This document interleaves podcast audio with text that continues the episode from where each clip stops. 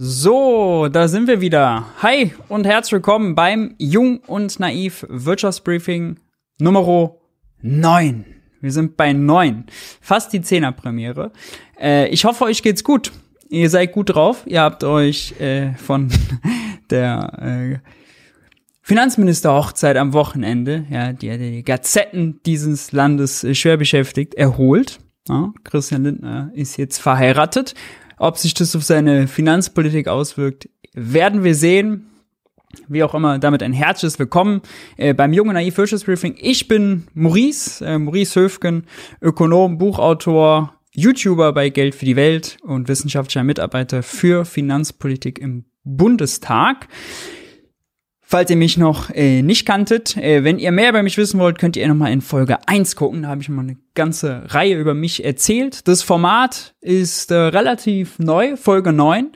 Wie funktioniert das? Wir machen einen wöchentlichen Rückblick auf alles das, was in Sachen Wirtschaft und Finanzen so wichtig war. Äh, das Motto ist Wirtschaftspolitik für Desinteressierte, passend zum sonstigen Motto bei Junge Naiv, Politik für desinteressant, äh, desinteressiert. Ja. Und äh, während ich das sage, habe ich schon eine Sache über mich vergessen, denn ich habe gesagt, ich bin Buchautor, da habe ich eine kleine Neuigkeit in eigener Sache. Und zwar äh, heißt mein bisheriges Buch Mythos Geldknappheit und bald bringe ich mein zweites Buch raus. Das wird heißen Der neue Wirtschaftskrieg. Ein Erklärbuch zu den Sanktionen, die zwischen Russland und dem Westen so ausgesprochen wurden, was sie bringen, was sie nicht bringen, ähm, was sie für Auswirkungen haben, was generell die Auswirkungen des Krieges sind. Ich habe auch ein Bildchen dabei, so sieht's aus Putin und Olaf Scholz am langen Tisch. Wenn ihr mehr Infos dazu wollt, habe ich äh, dazu den Link, könnt ihr mehr erfahren, unten in der Videobeschreibung. Ansonsten, äh, hier entlang. Ansonsten äh, war letzte Woche die letzte Sitzungswoche des Bundestags. Der Bundestag ist in die Sommerpause gegangen. Mal gucken, ob es wirklich eine Sommerpause wird. Denn, also, wenn Russland uns das Gas abstellt. Da ist ja im Moment, hat heute, heute begonnen, heute die no äh, Wartungsarbeiten an der Pipeline Nord Stream 1. Mal gucken, äh, üblicherweise dauern die äh, zehn Tage, ob danach Nord Stream 1 wieder in Betrieb genommen wird oder nicht, ob wir noch genug Gas bekommen oder nicht. Ähm, ja, die Sommerwoche wird, äh, Sommerpause wird also äh, ein bisschen entspannter, was den Bundestagsbetrieb angeht. Da schauen wir immer rein. Habe ich auch heute noch zwei, drei Reden dabei äh, und schauen, was da so los war. Äh, auf das, was wichtig ist und was sonst nicht so in die breite Öffentlichkeit auch kommt. Dann wird das ein bisschen ergänzen hier. Ähm, ich habe geplant noch äh, über die Sommerpause machen wir mal ein Spezial. Könnt ihr mal im Chat schreiben, was ihr davon haltet. Machen wir mal ein Spezial zu den ganzen Sommerinterviews. Da sind ja jetzt äh, ARD, ZDF, lädt ja der Reihe nach. Der Bundeskanzler hat schon vorgelegt, Bundespräsident auch. Und ähm, da wäre es, glaube ich, ganz gut, da mal ein Spezial zu machen. Dann schauen wir überall in die Bereiche rein, wo es um Wirtschaft und Finanzen geht. Zum Beispiel hat Olaf Scholz da groß angekündigt, es für, 23, äh, für 22 oder für dieses Jahr eigentlich keine Entlastungen mehr geben, geplant sind. Äh, zumindest nicht Entlastungen, die nicht in der konstatierten Aktion abgestimmt sind. Äh, und dass er aber den Einmalvorschlag, der so die Runde gemacht hat. Äh, also dass sozusagen äh, die statt Lohnerhöhungen die Arbeitgeber Einmalzahlungen an die Beschäftigten leisten, um äh, sozusagen nicht die Inflations-, die, die Lohnpreisspirale zu drehen, aber für höhere Energiepreise, äh, für höhere Energiekosten zu entlasten, für höhere Inflation zu entlasten, dass das steuerfrei gestellt wird vom Kanzler. Das war aber scheinbar nur eine Ente, hat er da widersprochen. Da ist viel Material drin, Söder war auch zuletzt da. Das äh, können wir uns mal anschauen. Genau. Ansonsten, bevor wir reinstarten, äh, sei noch Folgendes erwähnt. Jung und naiv. Alle Formate hier funktionieren natürlich, ihr wisst es, nur mit eurer Unterstützung. Und deshalb gilt wie immer, wenn ihr Jung und naiv unterstützen wollt und wenn ihr mehr von diesen Formaten wollt, könnt ihr das tun über den jetzt eingeblendeten Details, Bankdetails oder PayPal. Bei Unterstützungen ab 20 Euro, ihr kennt es, werdet ihr namentlich im Abspann verewigt und habt die Chance, äh, berühmt zu werden. Ja. Dafür vielen Dank, äh, auch im Namen des äh, ganzen jungen Naiv-Teams für eure tolle Unterstützung immer. Und ich würde sagen, wir starten gleich rein mit den Schlagzeilen der Woche. Schlagzeile 1 äh, könnte untergegangen sein. Äh, Habe ich aus dem Handelsblatt aufgepickt. Äh, wer trägt die größte Steuerlast? Neue Daten räumen mit alten Mythen auf. Das ist so ein Artikel, der ist schon mal gerne, kommt dann in die Fachpresse, geht dann aber durch. Aber der ist sehr interessant. Äh, ich kannte den Artikel tatsächlich, muss ich sagen, weil der auf eine Anfrage zurückgeht aus dem Bundestag, äh, an der ich nicht gänzlich unbeteiligt war. Und äh, das Handelsblatt hat es ausgewertet, dazu explizit was gebracht. Und äh, die spannendsten Sachen picken wir uns mal raus. Nämlich hier zum Beispiel ähm, Spitzensteuersatz beginnt bei knapp 60.000 Euro. Gut, wissen wir. Wie viele Menschen zahlen denn eigentlich den Spitzensteuersatz? Das ist ja immer so eine Debatte. Ah, schon in der Mittelschicht wird Spitzensteuersatz bezahlt. Spitzensteuersatz liegt bei 42 Prozent. Es sind 2,8 Millionen Steuerpflichtige in Deutschland, die den Spitzensteuersatz bezahlen.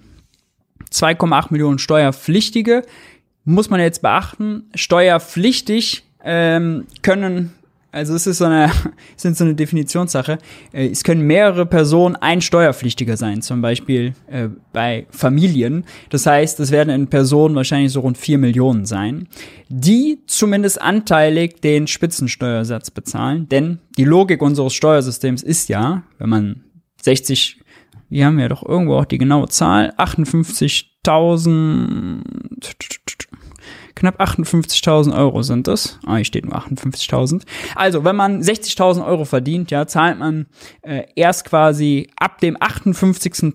ab dem 58.000. Euro die 42 Prozent auf jeden Euro danach und davor eben einen niedrigeren Steuersatz. Wie hat sich die Zahl entwickelt? Der Spitzensteuersatzbezahler, ja, die ist schon gestiegen von 1,62 Millionen Steuerpflichtigen im Jahr 2010 auf 2,8 Millionen. Heißt ja, immer mehr Leute zahlen den Spitzensteuersatz, aber nein, es sind immer noch, immer noch diejenigen, die besonders gut verdienen in diesem Land. Dann interessant, äh, die oberen 5% der Gutverdiener schultern den Großteil des Solis. Ihr wisst, der Solidaritätszuschlag, der wurde letztes Jahr für die oberen, für die unteren 90% der Steuerzahler abgeschafft, nur die obersten 10% bezahlen ihn. Wenn man ihn abschaffen würde, würde das rund äh, 12 Milliarden, äh, wenn ich mich recht entsinne, kosten. Und der beim Solidaritätszuschlag, das ist vor allem das, äh, wo Christian Lindners FDP äh, noch gegen geklagt hat. Die Klage läuft noch. Äh, die klagen gegen den Solidaritätszuschlag, sprich, der soll abgeschafft werden. Und äh, wenn das durchgeht, wäre das auf jeden Fall was, was allein die Topverdiener in diesem Land äh, entlasten würde. Plus, muss man auch sagen, Solidaritätszuschlag zahlen natürlich auch ähm, Unternehmen in diesem Land, ja, äh, die würden damit dann auch entsprechend entlastet werden. Und hier haben wir auch die Zahlen. Entsprechend würden von einer vollständigen Soli-Abschaffung, wie etwa von der FDP gefordert, vor allem Spitzenverdiener profitieren. Das obere 1% der Einkommensbezieher mit einem Jahreseinkommen ab 252.000 Euro trägt allein 61 Prozent des Soli-Aufkommens. Die oberen 5 Prozent mit einem Gehalt ab 126.000 Euro schultern 88 Prozent des Solidaritätszuschlags. Ja. Äh, da ist also die äh, Fahrtrichtung, die Windrichtung klar. Das ist Entlastung für die, die es äh, wahrlich nicht nötig haben. Ja. Genau, hier steht es nochmal, rund 11 Milliarden würden in der Kasse fehlen, wenn die FDP mit ihrer Klage Erfolg hat. Und um das abzufedern, das äh, BMF, das Bundesfinanzministerium rechnet, müsste man, wenn man das quasi auf den Spitzensteuersatz aufschlägt, müsste man den Spitzensteuersatz von 42 auf 55,5 Prozent anheben, um das sozusagen aufkommensneutral zu machen. Also der Spitzensteuersatz müsste um 13 Prozent steigen, um den Soli-Wegfall zu kompensieren. Ja. Spannend. Äh, Handelsblattartikel, da sind noch einige Sachen mehr drin. Checkt das gerne aus, äh, ist sehr interessant. Dann machte während Christian Lindners Hochzeit eine andere Nachricht die Runde, nämlich Lindner plante drastische Kürzungen bei Leistungen für Langzeitarbeitslose. Und also das war nun wirklich ein Aufreger. Ähm, wäre natürlich fürchterlich. Man muss jetzt, äh, man muss da mal kurz durchatmen und schauen, was da äh, genau hinter steckt. Da geht es darum, dass eine Position im Haushalt, die vorher mit 4,8 Milliarden versehen war, jetzt auf 4,2 Milliarden gekürzt wird. Allerdings die 600 Millionen Euro äh, vorher gar nicht gebraucht worden. Ja, also es ist jetzt de facto äh, eine Anpassung, könnte man sagen, an das äh, vorherige Niveau. Andererseits lässt sich natürlich sagen, ja, wenn man nur 4,2 der 4,8 Milliarden ausgibt, warum nicht mehr? Langzeitarbeitslose geht es vor allem um Eingliederungsprogramme von Langzeitarbeitslosen wieder in den, äh, in den regulären Jobmarkt, dass sie wieder einen normalen sozialversicherungspflichtigen Job finden. Äh, das sollte uns doch äh, viel Geld wert sein, denn auch da müssen, äh, müsste eigentlich, ist es also, müsste Konsens sein unter allen Ökonomen, Arbeitslosigkeit ist Ressourcenverschwendung. Ja, wenn jemand Arbeit sucht und jeder hat irgendwelche Talente, aber keine Arbeit findet und deswegen nicht arbeitet, nichts produziert, dann ist das potenzieller Wohlstandsverlust. Denn hätte die Person gearbeitet, hätte sie was produziert, hätten wir mehr Wohlstand gehabt. Ja, das heißt, dieser einfache Satz, Arbeitslosigkeit heißt, wir haben Ressourcen, aber nutzen sie nicht, deshalb ist es Ressourcenverschwendung ist äh, eine ökonomische äh, Trivialität. Dazu spannenderweise, weil das so undurchsichtig war, hat Hans für uns in der Bundespressekonferenz nachgefragt. Und äh, diese Pressekonferenz, die Antwort in der Pressekonferenz war mir so eine Antwort dafür, wie Politik nicht kommunizieren kann. Wir hören mal kurz rein.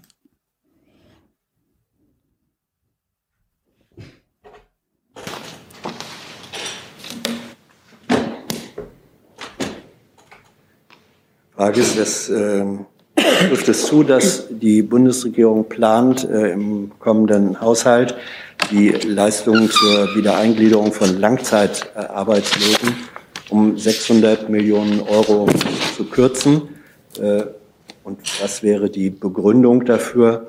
Es wäre ja nicht die Überwindung äh, von Hartz IV nach oben, sondern eine Verschlechterung gerade dieser besonders prekären Zielgruppe von Menschen.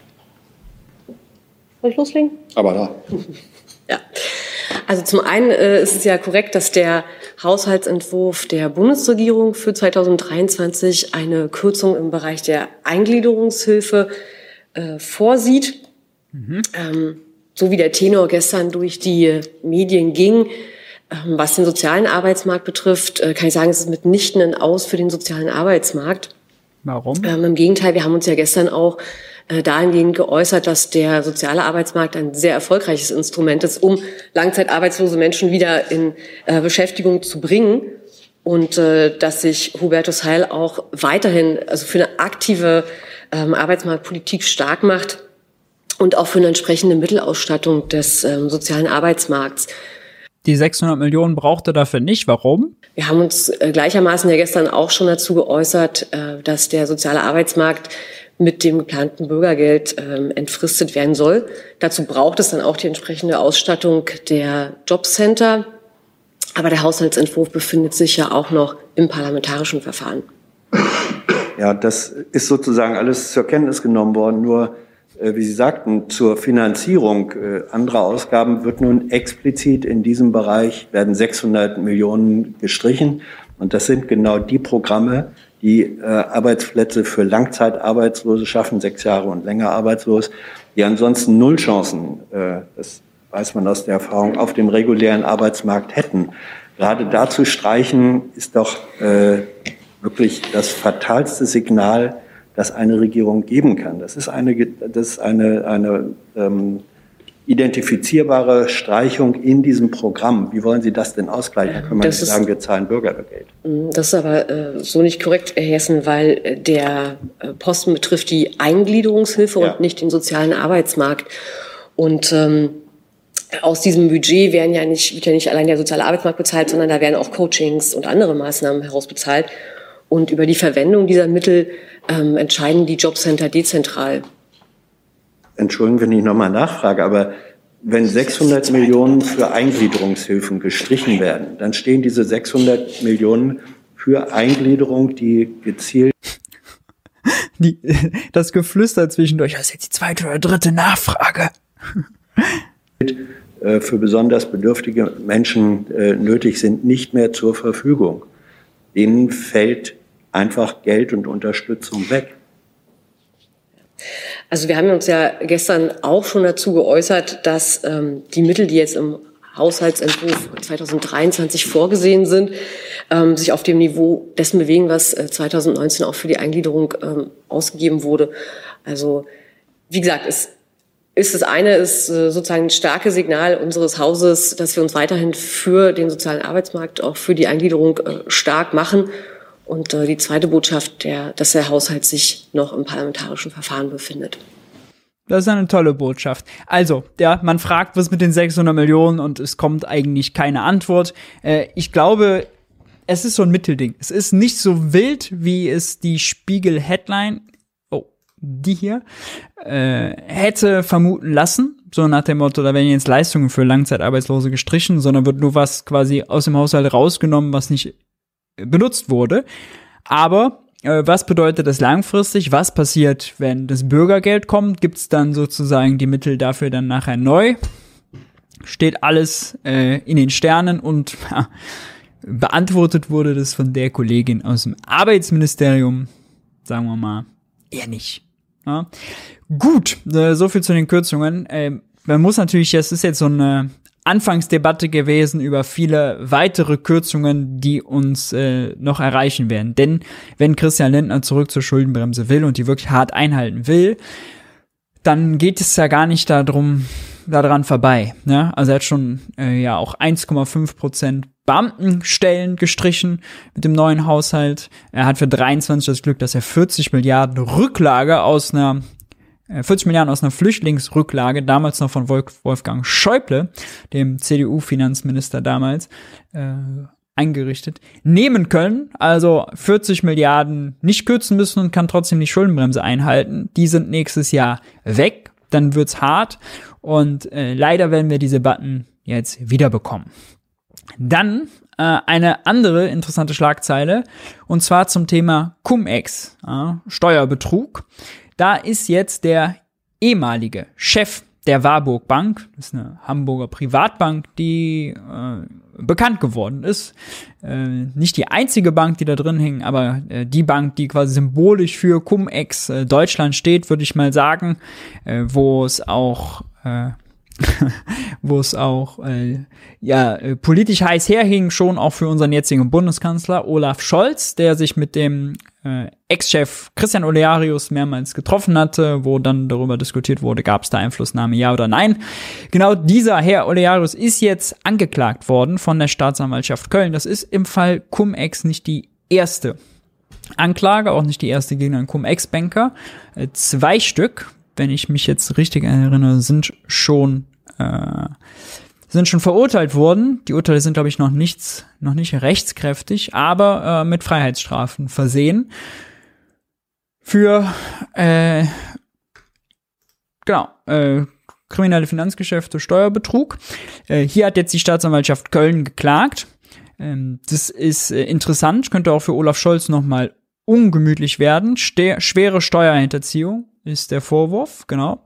Und Cum-Ex-Geschäfte, äh, um die nochmal ganz kurz zu erklären, das ist quasi, ähm, das ist nämlich die einfachste Erklärung, äh, wie Pfandbonbetrug, ja, also ähm, man äh, zieht sich eine, man, man kauft sich eine Flasche, äh, bezahlt den Pfand und dann äh, will man den Pfand zurückbringen, dann wirft man den in diesen Pfand Pfandbehälter, dann kriegt man einen Bon und diesen Bon geht man dann hin und kopiert den und lässt sich das Pfand mehrmals erstatten. So äh, ist, sind Banken hingegangen und haben sich Kapitalertragssteuern, die sie nie gezahlt haben, erstatten lassen. Genauso wie jemand sich Pfand erstatten lässt mit kopierten Pfandbons, die er nie äh, gekauft hat. Dazu folgende Videoempfehlung.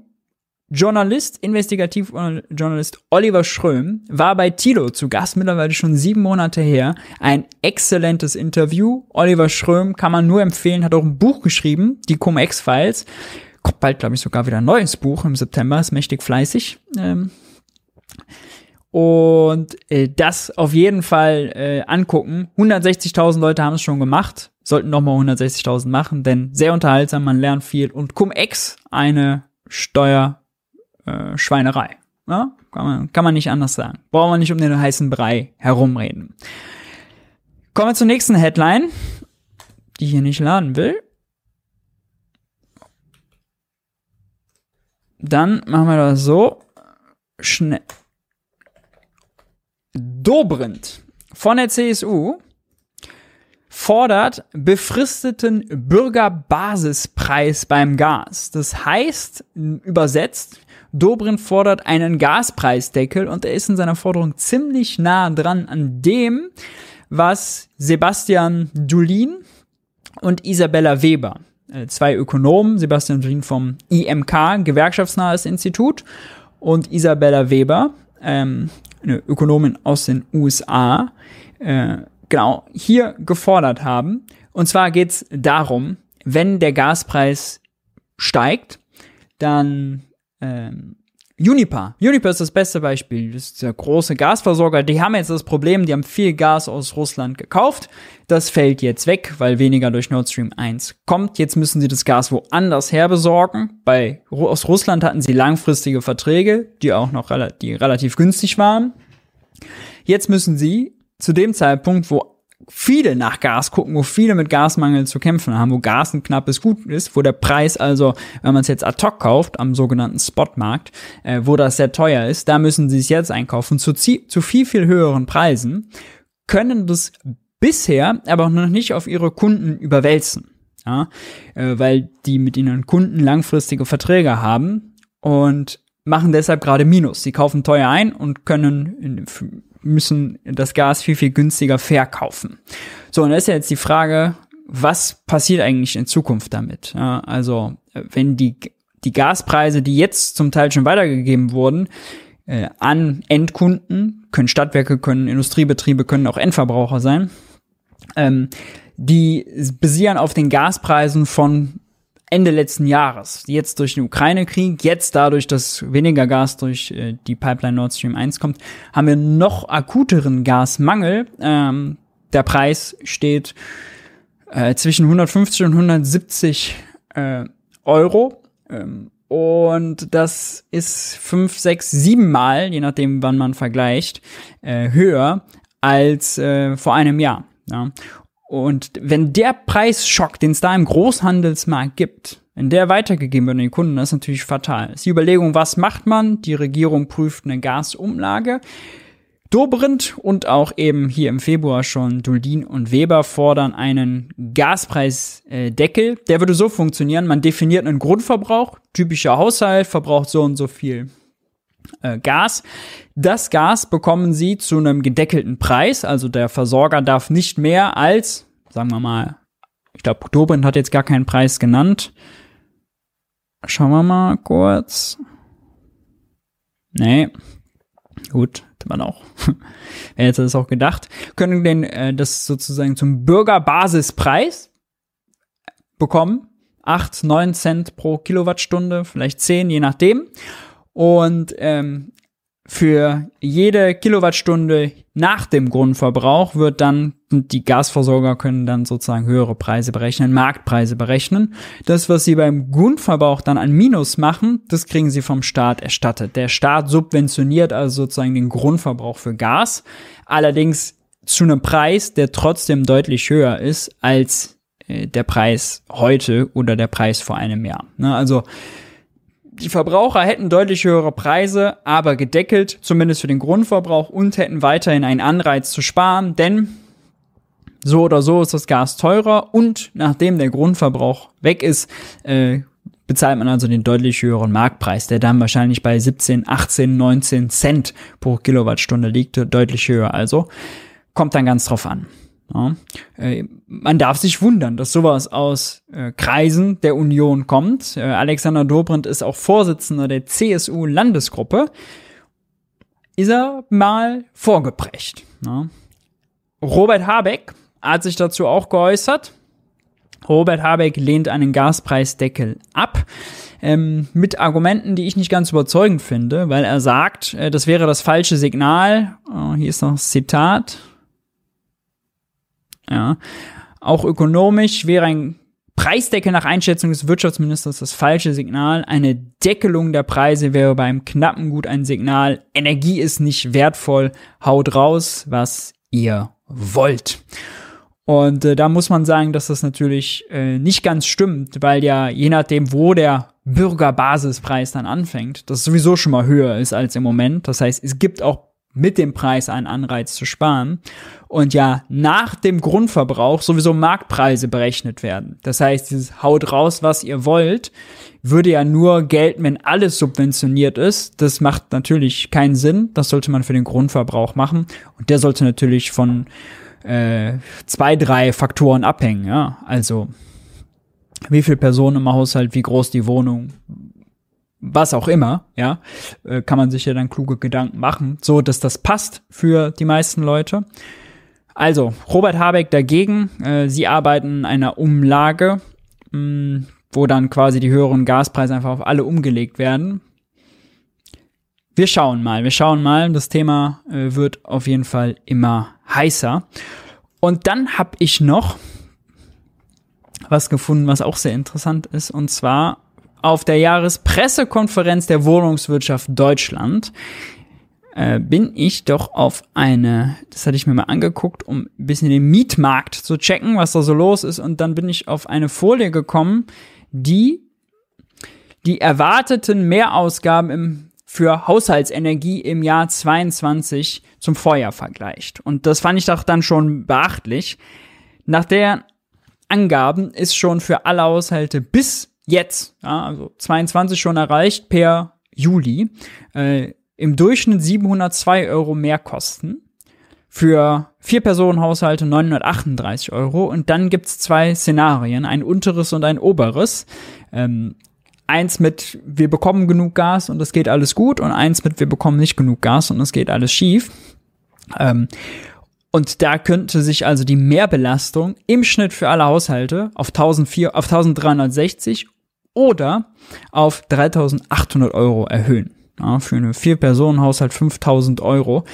Das äh, bedeutet 5000 Euro mehr als heute. Also nur die Mehrausgaben, nicht insgesamt. Äh, das ist natürlich äh, heavy, das ist hardcore. Da ist dann auch, muss man sagen, fehlt mir manchmal auch in der Kommunikation, geht es nicht nur um diejenigen, die sowieso schon ein sehr kleines Einkommen haben und vielleicht auf den Sozialstaat angewiesen sind, sondern da geht es auch an den Otto-Normalverdiener, der dann äh, Abstriche machen muss, große Abstriche machen muss und in seiner Lebensführung eingeschränkt wird.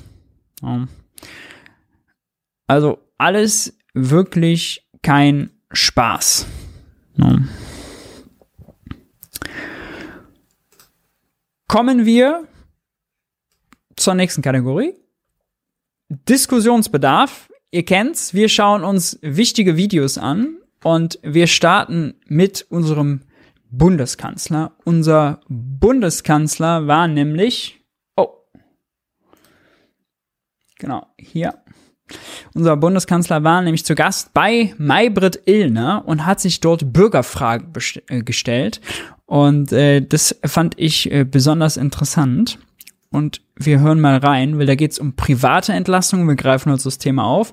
Da geht es um Entlastungen für Firmen und da geht es am Ende darum nochmal, äh, wie gehen eigentlich, äh, was, was halten eigentlich junge Leute, äh, Studenten, Schüler von der Situation und was hat Olaf Scholz dafür zu bieten?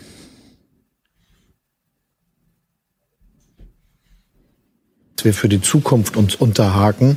Deshalb habe ich eingeladen zu einer konzertierten Aktionen. Das gab es schon mal in den 70er Jahren zum Beispiel, als auch solche Probleme da waren, damit Gewerkschaften, Arbeitgeberverbände, sich Wirtschaft und Staat sich darauf verständigen, was wir machen. Ja. Und da werden dann auch neue Schritte, neue Maßnahmen daraus abgeleitet werden. Zwischen Arbeitgebern und Arbeitnehmern. Aber die Frage ist ja, welche Unterstützung gibt der Staat? Und da auch Sie müssen erst mal reinkommen, Herr Bundeskanzler. Auch da muss man ja aber sagen, äh, was bringt es eigentlich den einzelnen Gruppen in dieser Gesellschaft? Die Bundesregierung verspricht Entlastung.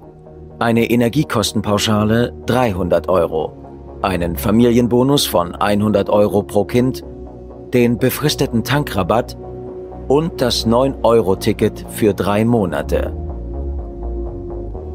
Eine Familie mit zwei Kindern, Nettoeinkommen 2000 bis 2600 Euro, wird dadurch um 1006 Euro im Jahr entlastet.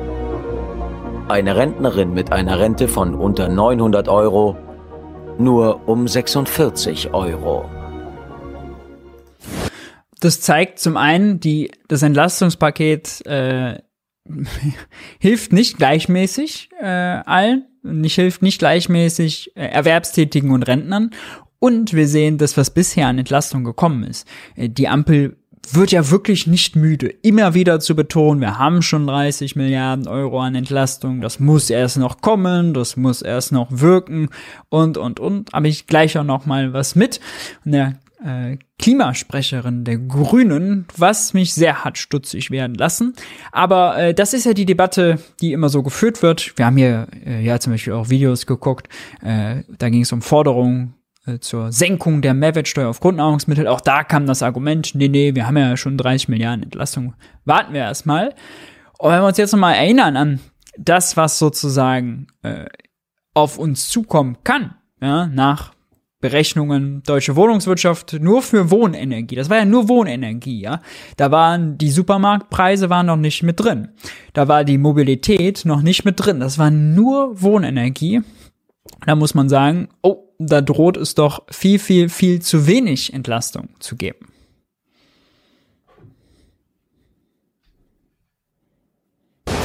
Also das sind Jahresbeträge. Da kommt tatsächlich eben an Entlastungen dieses Monatseinkommen bei Familie Bangening nicht zustande. Die Frage ist, äh, empfehlen Sie ihnen zu sparen? Empfehlen Sie ihnen, sich bestimmte Dinge jetzt nicht mehr zu leisten?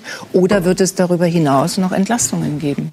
Habe ich ja eben gesagt, wenn wir jetzt uns zusammensetzen in der konzertierten Aktion, dann ist es auch deshalb, weil wir finden, dass jetzt alle einen Beitrag dazu leisten müssen, dass die Bürgerinnen und Bürger, gerade die mit geringen Einkommen, zurechtkommen können. Und deshalb erwarte ich auch, dass aus diesen Gesprächen in der konzertierten Aktion noch weitere Maßnahmen kommen. Mhm. Trotzdem kann ich ja niemandem seriös versprechen, dass das, was in der ganzen Welt passiert, was zu diesen steigenden Preisen führt, auch der Krieg, den Russland gegen die Ukraine vom Zaun gebrochen hat, jetzt plötzlich aufhört und alle Probleme von einem Tag auf den anderen verschwinden. Wir versuchen nur das Beste zu unternehmen, auch damit zum Beispiel die Preise nicht durch die Decke gehen, vorzusorgen, uns vorzubereiten auf diese Lage. Aber gleichzeitig ist es so, dass wir eben auch weitere Hilfen durchaus überlegen. Und das wollen wir aber nicht einfach irgendwo in so einer Stube im Kanzleramt machen, sondern das wollen wir mit allen besprechen und daraus entwickeln. Alles spannend, das Narrativ, das hat er sich äh, jetzt neu zurechtgelegt, äh, der Bundeskanzler. Äh, das hat er auch, kommen wir gleich noch zu, in der Regierungsbefragung äh, so wiedergegeben. Es ist für mich allerdings ein bisschen schräg, denn also ob der Staat genug entlastet oder nicht, muss er ja nicht mit Gewerkschaften und Arbeitgebern besprechen und sonstigen Interessensgruppen, sondern das entscheidet er selber, das entscheidet, entscheidet die Regierung. Äh, andere Entscheidungen da fragt sie auch nicht erst vorher nochmal explizit die Gewerkschaften und die Arbeitgeber. Äh, deswegen könnt, würde ich mal unterstellen, das ist ein kleines bisschen Kopf zurück, Kopf runterziehen, ein Wegducken davor, dass die Entlastungen, die man bisher hat, nicht ausreichen und dass da eine mächtige Teuerwelle noch anreut.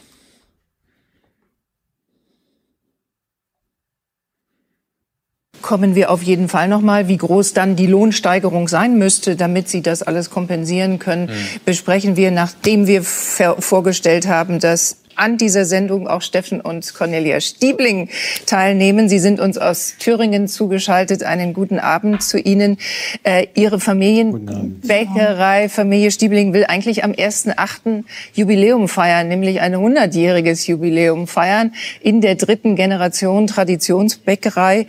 Aber Sie stehen vor echt großen Problemen. Wo drückt der Schuh am meisten, wenn Sie es sagen müssen? Der Schuh drückt hauptsächlich an den Energieproblemen. Das ist das allergrößte Problem. Dann sind es die Rohstoffkosten, die äh, explodiert sind. Teilweise haben sie sich verdreifacht, die Verpackungskosten. Und wir können die Preise nicht äh, überhaupt nicht weitergeben an, an unsere Kunden, weil bei uns kostet ein Brötchen mittlerweile 70 Cent, äh, beim Discounter kostet es 20 Cent. Und wenn das Geld knapp ist bei den Leuten, dann äh, hilft auch nicht mehr, dass es bei uns frisch gebacken ist und Bäckerei und Tradition, dann zählt nur noch das reine Geld und dann kommen die nicht mehr zu uns, dann geht unser Betrieb dann auch äh, pleite. Ja, das ist ein äh, wichtiger Punkt für unsere Marktwirtschaft, dass natürlich kleine im Vergleich zu großen viel, viel weniger Möglichkeiten haben zu puffern und zu strecken. Und wenn sie eigentlich schon früher erhöhen muss, müssten, während der, der große Aldi das zum Beispiel mit seinem äh, Backautomaten noch nicht müsste, äh, dann hat haben natürlich die Kleinen da keine Chance. Und ähm, das ist vielleicht in Zeiten, wo die Preise normal sind und wo Leute sich bewusst dazu entscheiden, weil sie nicht sparen müssen, dann die teureren Brötchen vom Traditionsbäcker war es ja, glaube ich, zu kaufen. Äh, okay, aber in Zeiten, wo die Leute eben wirklich aufs Geld achten müssen, wo Umfragen zufolge jeder Zweiter schon beim Einkauf spart, ähm, sorgt das natürlich dafür, dass da enorm viel Druck drauf kommt. Und wenn diese Traditionsbäckerei einmal zu hat, dann hat sie einmal zu, dann ist es auch nicht so leicht, wieder auf die Beine zu kommen. Und da muss der Staat so ein bisschen ähnlich wie während der Corona-Krise, jetzt bei der Gaskrise ganz genau darauf achten, dass nicht nur einige wenige große überleben und der Wettbewerb in der Marktwirtschaft kaputt geht. Da müsste auch ein Christian Lindner, wenn er denn die Marktwirtschaft retten will, äh, dafür sein, diesen Wettbewerb zu erhalten. Und dafür kann es natürlich auch sein, dass der Staat nochmal, äh, wenn es wirklich zu einer Gaskrise kommt, äh, enorme Unternehmenshilfen äh, zahlen muss. Ja? Ähm, wenn dann das Narrativ sonst ist, nee, wir haben jetzt schon 30 Milliarden für äh, hauptsächlich private Entlastung, bisschen was auch Entlastung fürs Gewerbe, zum Beispiel bei der Energiesteuer oder bei ENG-Umlage äh, gemacht. Mehr geht nicht, ja dann, oh, dann ist äh, auch die Marktwirtschaft und der Wettbewerb in der Marktwirtschaft in Gefahr.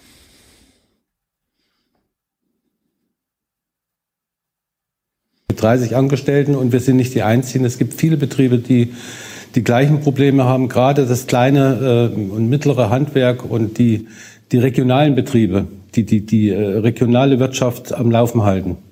Sie haben, das ja. muss man vielleicht noch mal erklären, Sie haben nicht so einen länger laufenden Energievertrag zum einen, äh, sondern Sie kaufen regelmäßig jetzt monatsweise Ihren Strom und Ihr Gas oder wie machen Sie das? Das müsste meine Frau ja. beantworten, genau. Ja, wir waren bis jetzt die letzten Jahre am Spotmarkt dotiert. Ja. Das war für uns eigentlich eine, eine günstige Lösung. Wir hatten praktisch äh, Tageseinkäufe und unsere Abschlagszahlungen, die waren so gut positioniert, dass wir sogar zum Anfang des neuen Jahres immer noch einen kleinen Betrag zurückbekommen haben. Es war ein bisschen wie eine Sparbüchse. Aber dann Mitte letzten Jahres haben die Preise derart angezogen, dass wir eben zum Jahresanfang dieses Jahr so eine horrende Nachzahlung hatten mhm. für 2021 und darauf äh, basieren gleich eine Vorauszahlung für 2022, dass wir eigentlich im Januar schon vorm Ruin gestanden haben. Mittlerweile ist es so, wir konnten uns da erst noch mal einigen und wir haben auch jetzt den Anbieter gewechselt im Bereich Gas. Ja. Aber wie lange das gut geht und wie lange wir da beliefert werden können und ob der Preis, den man uns im März, April gegeben hat, noch zu halten ist, das kann uns eben auch niemand versprechen, niemand voraussagen. Ja. Und wenn kleine Anbieter wie so eine Bäckerei oder so oder kleine Einzelhändler verschwinden und immer weniger überbleiben, dann ist das nicht nur ein Problem für die Verbraucher, weil sie dann mehr Marktmacht haben, die einigen wenigen Anbieter, sondern natürlich auch ein Problem für die Beschäftigten. Weil wenn da Wettbewerb fehlt, heißt es, es fehlt auch Wettbewerb bei den Arbeitsbedingungen, bei den Konditionen. Und also großes Alarmsignal, Wettbewerb sollte man sich bewahren. Stimmt, guter Freeze-Frame. Und die Preise, die Sie für Mehl und Butter und Öl bezahlen müssen, die sind nicht genauso gestiegen, aber auch gestiegen. Die sind extrem gestiegen. Also ähm, wenn ich jetzt Öl nehme, das ist von 1,09 Euro im letzten Jahr auf 2,75 Euro dieses Jahr gestiegen. Mehl hat sich um 50 Prozent erhöht äh, für unsere Fertigkuchen. Die Verpackung hat sich um 50 Prozent, über 50 Prozent erhöht. Das sind alles, äh, das sind keine Pfennigsbeträge mehr. Das sind extrem hohe Beträge, die ich aber nicht weitergeben kann, weil ich die Produkte dann nicht mehr verkaufen kann. Das kauft dann keiner mehr. Und hier ist Ihre Frage an den Bundeskanzler. Herr Scholz, was wollen Sie tun oder was gedenken Sie zu tun, um die kleine und mittlere heimische Wirtschaft überhaupt am Leben zu erhalten? Da werden äh, kurzfristige Hilfen nicht helfen. Da muss was äh, Grundsätzliches passieren. Wünscht sich Familie Stiebling. Herr Scholz, was können Sie tun, um Familienbetrieben mit 20 Angestellten, die ja lebensnotwendig sind bei der Versorgung der Bevölkerung, über diese harte Strecke zu helfen? Ja. Ich, erstmal muss ich sagen, das ist ja wirklich eine große Herausforderung, vor dem dieses Unternehmen und stehen und die Bäckerei und davor stehen, vor diesen Herausforderungen stehen ganz viele Unternehmen in Deutschland. Das ist auch etwas, was eine Realität ausmacht. Wir versuchen langfristig uns aus diesen Abhängigkeiten zu befreien. Aber das wird uns nicht morgen und nicht im nächsten Jahr helfen. Wir haben gerade heute viele Beschlüsse gefasst, dass wir Strom aus erneuerbaren Energien mhm. produzieren wollen, damit der auch dauerhaft auf Dauer billiger sein wird. Aber das ist nicht jetzt. Das wird sich hinziehen, bis das dann sich bei den Preisen auch niederschlägt. Und deshalb versuchen wir jetzt alles, was in unserer Macht steht, dazu beizutragen, dass wir jedenfalls nicht allzu sehr explodierende Energiepreise haben. Mhm. Wir haben deshalb sehr schnell begonnen, dafür zu sorgen, dass unsere Importstrukturen für Gas verbessert werden, indem wir neue Terminals bauen, Aber damit wir ja Alternativen die Frage haben. Von der Familie ist ja auch für die großen Unternehmen, für eine Lufthansa damals und jetzt für Uniper ist Geld da, sind Staatsstützungen da. Tun Sie und was tun Sie konkret für den Mittelstand? Das sind ja 80 Prozent der deutschen Wirtschaft. Wir werden nicht alle Preise runter subventionieren können. Ich glaube, so viel Wahrheit gehört dazu. Das kann kein Staat der Welt. Das können auch wir nicht, obwohl wir über erheblich mehr finanzielle Möglichkeiten verfügen als viele andere. Aber wir sind gewillt, sehr genau zu gucken, was man unternehmen kann, auch um Unternehmen zu stützen. Deshalb haben wir erstmal alle möglichen Programme, die mit äh, Fördermöglichkeiten der KfW und andere verbunden sind, mhm. wieder aktiviert und sind auch dabei, noch weitere auf den Weg zu bringen. Und man kann sich darauf verlassen, dass die Gespräche, die wir führen, in der von mir schon eben beschriebenen konzertierten Aktion ja nicht nur darum gehen, wie helfen wir jetzt Arbeitnehmern, das ist das eine große Thema, wie wir den Bürgerinnen und Bürgern helfen, mit den Preisen zurechtzukommen, sondern es geht auch darum, was tun wir für die Wirtschaft in diesem Bereich. Und wir sind fest entschlossen, niemanden alleine zu lassen. Mhm. Und das gilt für alle Bürgerinnen und Bürger des Landes, aber es gilt auch für die Bäckereien in Deutschland. Äh äh, wir fassen zusammen. Bisher noch kein Plan, Verweis auf äh, bestehende KfW-Programme. Man wird sehen. Ähm, wirklich, äh, also für die Traditionsbäckerei keine befriedigendere, keine befriedigende Antwort. Und hier muss man auch mal sagen, hier ist es rechtlich auch nicht so einfach. Ähm, wir haben es hier in der Corona-Krise gelernt in der Europäischen Union gibt es ein extrem scharfes Wettbewerbsrecht und das Wettbewerbsrecht definiert, wann darf der Staat privaten Unternehmen unter welchen Bedingungen wie viel helfen. Deutschland hat bei der Gründung der Europäischen Union darauf gepocht, ein extrem scharfes äh, Wettbewerbsrecht zu haben um, da war so ein bisschen die Sorge, dass äh, sozusagen andere Länder der Europäischen Union die Privatwirtschaft pampern und subventionieren und dann die deutsche, äh, die deutschen Unternehmen, die deutsche Industrie, gerade der deutsche Exportsektor darunter leidet ähm, oder an Wettbewerbsfähigkeit verliert. Deswegen wollte man das extrem scharf machen. Das fällt uns heute auf die Füße. Das ist uns schon während Corona auf die Füße gefallen. Haben wir im letzten Wirtschaftsbriefing schon drüber gesprochen äh, als der Armutsbericht vorgelegt wurde, dass da extrem viele Selbstständige durchs Rost gefallen sind, weil Selbstständige enormes Problem hatten, weil sie nicht zugangsberechtigt waren für ausreichend Corona-Hilfen, weil sie zum Beispiel einen, sich einen fiktiven Unternehmerlohn hätten auszahlen müssen, um nicht sozusagen von man hat einen Betrieb gleich in Grundsicherung zu fallen. Äh, Arbeitslosengeld 1 ist da nun mal nicht. Und äh, das ist, äh, das ist eben extrem bitter.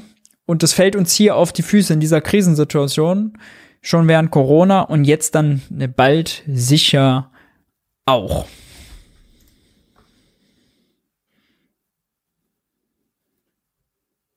Wie lange halten Sie noch durch, Familie Stiebling? Wir wissen es nicht. Wir wissen es wirklich nicht. Es ist ein Wunder, dass wir, dass wir heute noch da sind. Als wir die Rechnung im Januar bekommen haben, das war ein derartiger Schock. Äh, wir hatten gerade die Lohnzahlung zu der Zeit, konnten die Löhne nicht pünktlich bezahlen. Da hatten wir schon da ein, ein, ein Riesenproblem. Mhm. Wir haben aus der Familie, mein Schwiegervater hat noch Geld mit eingelegt, ähm, eine befreundete Firma, ein Lieferant hat Geld eingelegt. Wir haben das irgendwie über die Bühne gekriegt und wir haben bis jetzt, äh, ich weiß es nicht, wie es meine Frau gemacht hat, aber wir haben es geschafft, bis hierher zu kommen. Und ich bin auch irgendwie guter Dinge, äh, irgendein Wunder wird geschehen oder muss geschehen, dass es weitergeht. Mhm. Aber es kann so kein Zustand sein. Es das kann nicht funktionieren, dass, dass, dass wir äh, ja, irgendwie versuchen zu überleben. Das ist ja keine Zukunft. Mhm. Vielleicht darf ich noch sagen, das Problem, das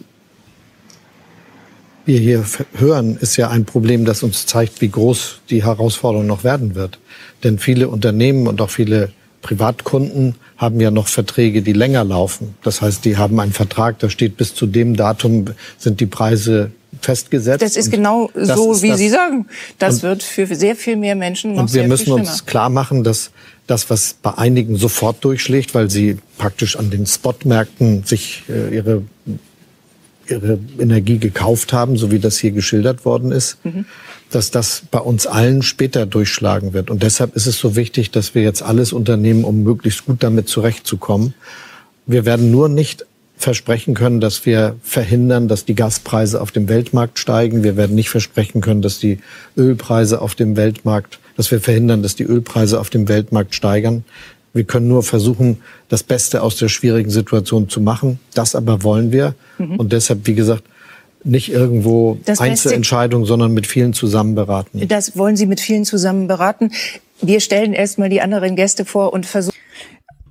Man muss dazu noch sagen, weil Olaf Scholz ja auf die KfW-Kredite abgestellt hat und äh, hier unser Traditionsbäcker gesagt hat, dass er, dass er Lieferanten, dass er Leute aus der Familie war es, glaube ich auch, äh, jetzt dazu bewegt hat, Geld nochmal in das Unternehmen zu pumpen, Einlagen zu machen.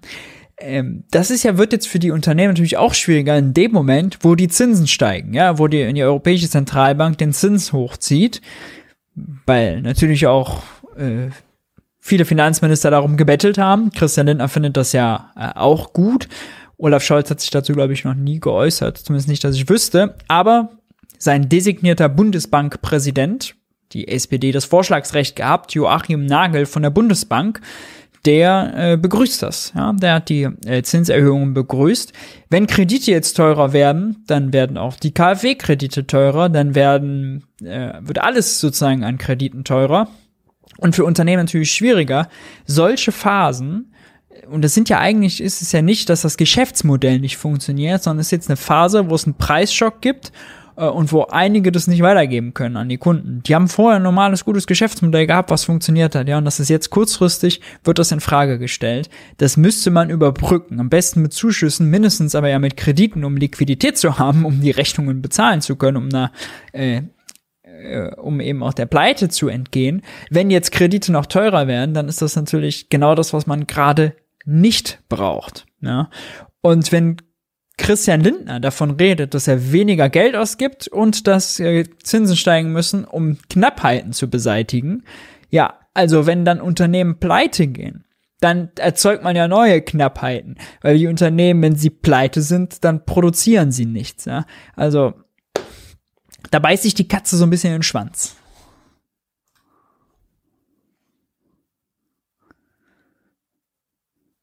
Versuchen da nachher noch mehr ins Detail zu gehen, weil man ja verstehen möchte, was kann man eigentlich tun? Stützt man die Versorger? Wird man anteilig die Kunden, also die Abnehmer und Konsumenten mehr äh, zur Kasse bitten müssen? Darüber werden wir noch reden. Rivka Lamprecht ist bei uns, Studentin aus Berlin. Es gibt Hilfen für Familien, es gibt Hilfen für große Unternehmen, es gibt Hilfe für den Transport und das Bewegen. Tauchen in all den Dingen irgendwie auch Sie und Ihre Generation auf, Frau Lamprecht? Haben Sie das Gefühl? Also außer dem 9-Euro-Ticket ist bei mir persönlich nichts angekommen. Ja. Aber das ist nicht meine größte Sorge, sondern meine größte Sorge ist, dass junge Menschen langfristig die Verlierer dieser Krisenzeiten werden, Weil. wenn wir so weitermachen. Mhm. Wir haben hier eine Klimakrise, die immer weiter auf uns zurast. Brandenburg brennt seit Wochen, mhm. nicht weit von hier. Wir haben ein kollabierendes Rentensystem, dem wir entgegenblicken. Und da ist bisher auf ihrer Agenda noch nicht viel passiert. Und wir haben unglaublich viele Schulden durch die Milliardenhilfen an, an Unternehmen, die klimaschädlich sind. Und wir müssen das am Ende alles schultern. Und das macht mir große Sorgen, wenn nicht sogar Angst. Mhm. Wir das äh, würde ich sagen, ähm, ist jetzt eine Aussage, die äh, nicht besonders typisch ist für junge Leute. Das mit der Klimakrise natürlich schon. Ähm, aber die Renten, dass, dass, dass es äh, ein Rentenproblem gibt und dass die Schulden so ein Problem sind, ist wahrscheinlich was, was vorher auf den Sprechzettel genommen wurde. Ähm, denn man muss ja mal sagen, also Schulden sind eigentlich das letzte Problem, was die Generation, würde ich auch sagen, meine Generation jetzt hat. Ähm, und das ist ja auch, ist ja auch ein Widerspruch, wenn man einerseits sagt, der Staat soll die sich jetzt zurücknehmen, soll Schulden abbauen und andererseits müssen wir investieren in Katastrophenschutz, in Klimaschutz, in Verkehrswende, in Energiewende. Hätten wir in der Vergangenheit mehr investiert, mehr Geld ausgegeben, wären wir schon bei Wind- und Solar weiter, wären wir energieeffizienter, wären Bus und Bahn besser ausgebaut, dann bräuchten wir weniger Öl und Gas aus dem Ausland, dann äh, hätten wir eine niedrigere Inflationsrate, wären wir von den Preisschocks nicht so sehr betroffen. Ja, also uns fällt es eigentlich auf die Füße, dass wir in der Vergangenheit zu wenig ausgegeben haben. Und ähm, deswegen würde ich da äh, widersprechen. Fand es aber kurz interessant anzuschneiden, dass sie diese drei Punkte macht: Schulden, Rente und Klimakrise. Und ich würde noch ergänzen, dass natürlich auch die Corona-Pandemie äh, auch eine Krise war, die die Jungen insbesondere betroffen hat, weil da haben Leute, die ihr Abitur gerade gemacht haben, konnten nicht feiern gehen, haben, konnten nicht ihre Jugend ausleben. Da haben ganz viele Kinder äh, das Problem gehabt, dass Unterricht ausgefallen ist, sind zurückgefallen. Diejenigen, die eben ähm, nicht in besten Verhältnissen äh, auf äh, aufwachsen und dann noch äh, Nachhilfe bekommen und wo die Eltern sozusagen äh, Zeit haben, sich äh, perfekt ums Kind zu kümmern und nicht beide ackern müssen, damit die Familie finanziell über die Runden kommt und und und. Die haben es jetzt natürlich dadurch noch äh, schlimmer. Das heißt, auch da ja, ist äh, also Corona-Krise auf jeden Fall in Zusammenhang mit, wie haben wir unser Bildungssystem eigentlich im Griff oder nicht im Griff, auf jeden Fall was, wo die junge Generation extrem drunter gelitten hat. Auch Sachen, die man jetzt erst äh, dann bald merken wird. Ja. Generell das Problem Durchlässigkeit, also dass die soziale Herkunft, kommt man aus einem armen oder einem reichen Haushalt, kommt man aus einem Akademikerhaushalt oder aus einem Nicht-Akademikerhaushalt, darüber entscheidet, ob man nachher selber Akademiker wird, ob man selber gut Geld verdient. Ähm, da sprechen die Zahlen für sich und das wird jetzt natürlich dadurch ähm, nicht besser. Ja. Soweit dazu. Dann kommen wir zur Regierungsbefragung von äh, Olaf Scholz. Der hat sich mal wieder eine Stunde zehn den Fragen der Abgeordneten gestellt. Zwei Stück habe ich mitgebracht, die zu dem Thema Entlastungen und so weiter passen. Wir hören mal rein.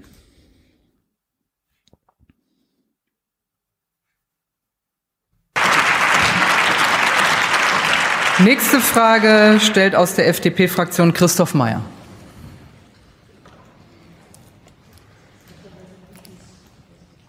Präsidentin. Herr Bundeskanzler, im letzten Monat stiegen die Verbrauchspreise in Deutschland um über sieben Prozent. Das stellt eine große Herausforderung für viele Menschen dar. Sie haben in Ihrem Eingangsstatement äh, auch darauf hingewiesen.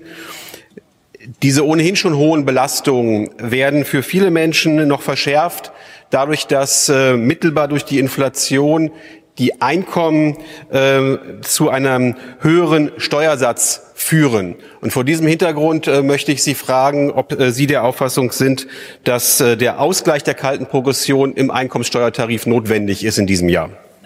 Schönen Dank für diese Frage. Ich will gerne sagen, dass wir mit den beiden Entlastungspaketen, die wir bereits auf den Weg gebracht haben, und zwar bevor es eine sehr energische öffentliche Debatte dazu gegeben hat, gezeigt haben, dass wir die Herausforderung für die einzelnen Bürgerinnen und Bürger kennen und dass wir den, die Bürgerinnen und Bürger und auch die Unternehmen in diesem Land nicht alleine lassen wollen. Die 30 Milliarden, die jetzt ja Stück für Stück tatsächlich erst bei allen Beteiligten ankommen, diese 30 Milliarden sind ein ganz deutliches Zeichen der Tat, das in dieser Frage wichtig ist. Denn es darf ja nicht nur geredet werden.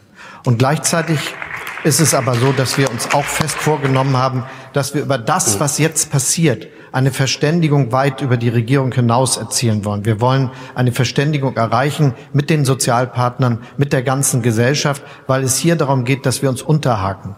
Wenn jetzt ein großer, riesiger Klangteppich an Vorschlägen über alles gelegt wird, dann werden die Bürgerinnen und Bürger nicht mehr das Gefühl haben, dass wir als die Verantwortlichen das tun, wozu wir aufgefordert sind. Aber wenn wenn es gelingt, ein solches Bündnis anknüpfend an die sozialpartnerschaftlichen Traditionen Deutschlands zustande zu bringen, und das ist ja gelungen, und daraus etwas zu machen, dann werden wir auch die einzelnen Schritte daraus ableiten, auch steuerlicher Art. Aber das soll sich aus diesem Bündnis ergeben. Also da, da muss ich sagen, das finde ich ein bisschen entpolitisiert, wenn der Kanzler äh, die Opposition oder den Bundestag ermahnt, es soll jetzt keinen Klangteppich an Vorschlägen geben, weil die Leute dann verunsichert werden. Stattdessen sollte man auch einfach mal warten, was die Regierung macht. Das macht die Regierung aber nicht selber, wir haben es eben schon gehört, nicht im Kanzlerstübchen oder wie er es genannt hat, sondern bei der konzertierten Aktion. Und bei der konzertierten Aktion wurde aber gesagt, mit Ergebnissen ist erst im Herbst zu rechnen. Also das passt alles nicht zusammen. Ne? Das ist ein auf Zeit spielen und ein Wegducken. Ähm, sehr bemerkenswert. Gefragt hat hier außerdem die FDP, die ja die äh, den Solid den ja Soli wollen sie auch abschaffen, genau, klagen sie dagegen, aber die vor allem die kalte Progression ausgleichen wollen. Kalte Progression ist ich kriege eine Lohnerhöhung nominal, aber die Inflation frisst quasi die gesamte Lohnerhöhung wieder auf. Real kann ich mir also nicht mehr kaufen. Trotzdem, weil ich einen höheren Lohn bekomme, falle ich in einen höheren Steuertarif und muss mehr Steuern zahlen. Bin am Ende also äh, nicht besser gestellt, sondern schlechter gestellt. Und äh, dafür müsste man quasi Steuertarife dann nach rechts schieben. Das will die FDP. Und da gab es auch zuletzt Zahlen drüber, äh, wie das entlasten würde. Auch das, ähnlich wie der Solidaritätszuschlag, entlastet vor allem diejenigen, die extrem viel Einkommen haben. Äh, wahrscheinlich auch äh, sozusagen diejenigen, die typisch FDP-Klientel sind. Deswegen halten sie so sehr daran fest. Macht aus wahlstrategischer Sicht wahrscheinlich Sinn aber äh, hilft für Entlastungen wirklich nicht. Also zwei Drittel gehen an die obersten 20 Prozent der Einkommensbezieher, die Hälfte an die obersten 10, das untere Drittel geht fast leer aus.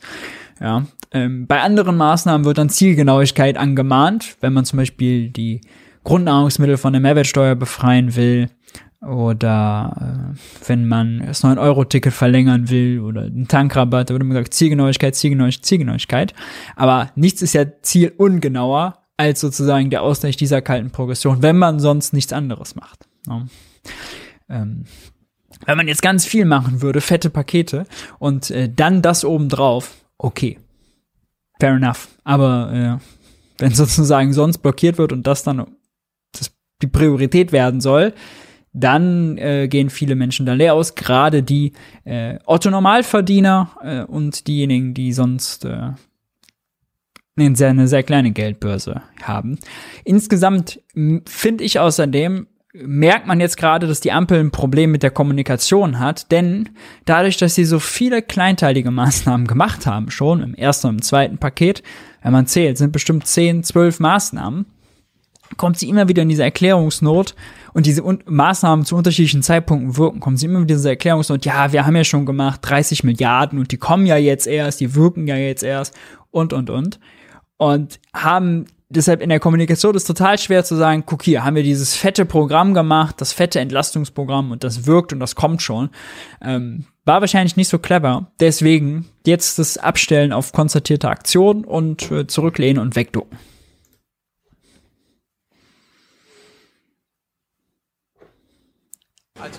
Sie können eine Nachfrage stellen. Danke, Herr Bundeskanzler.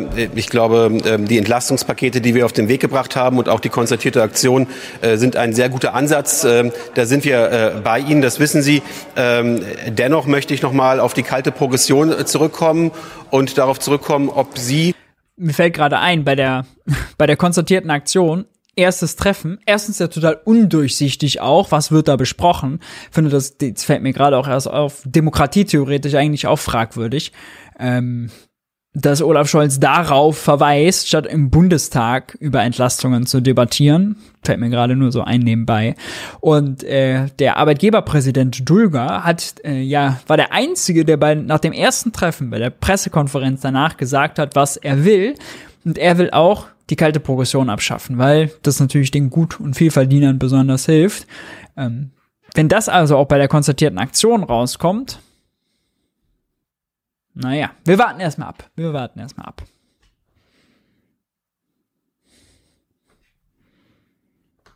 den äh, Finanzminister, ähnlich wie Sie selbst, als Sie Finanzminister waren, bei der Vorlage des Progressionsberichtes im Herbst unterstützen werden, dass daraus dann Steuerentlastungen äh, resultieren oder nicht? Danke für den Hinweis, dass ich als Finanzminister mehrfach dazu beigetragen habe, dass die kalte Progression ausgeglichen wird. Und deshalb ist das eine Haltung, mit der die Bundesregierung sicherlich insgesamt die Dinge betrachtet.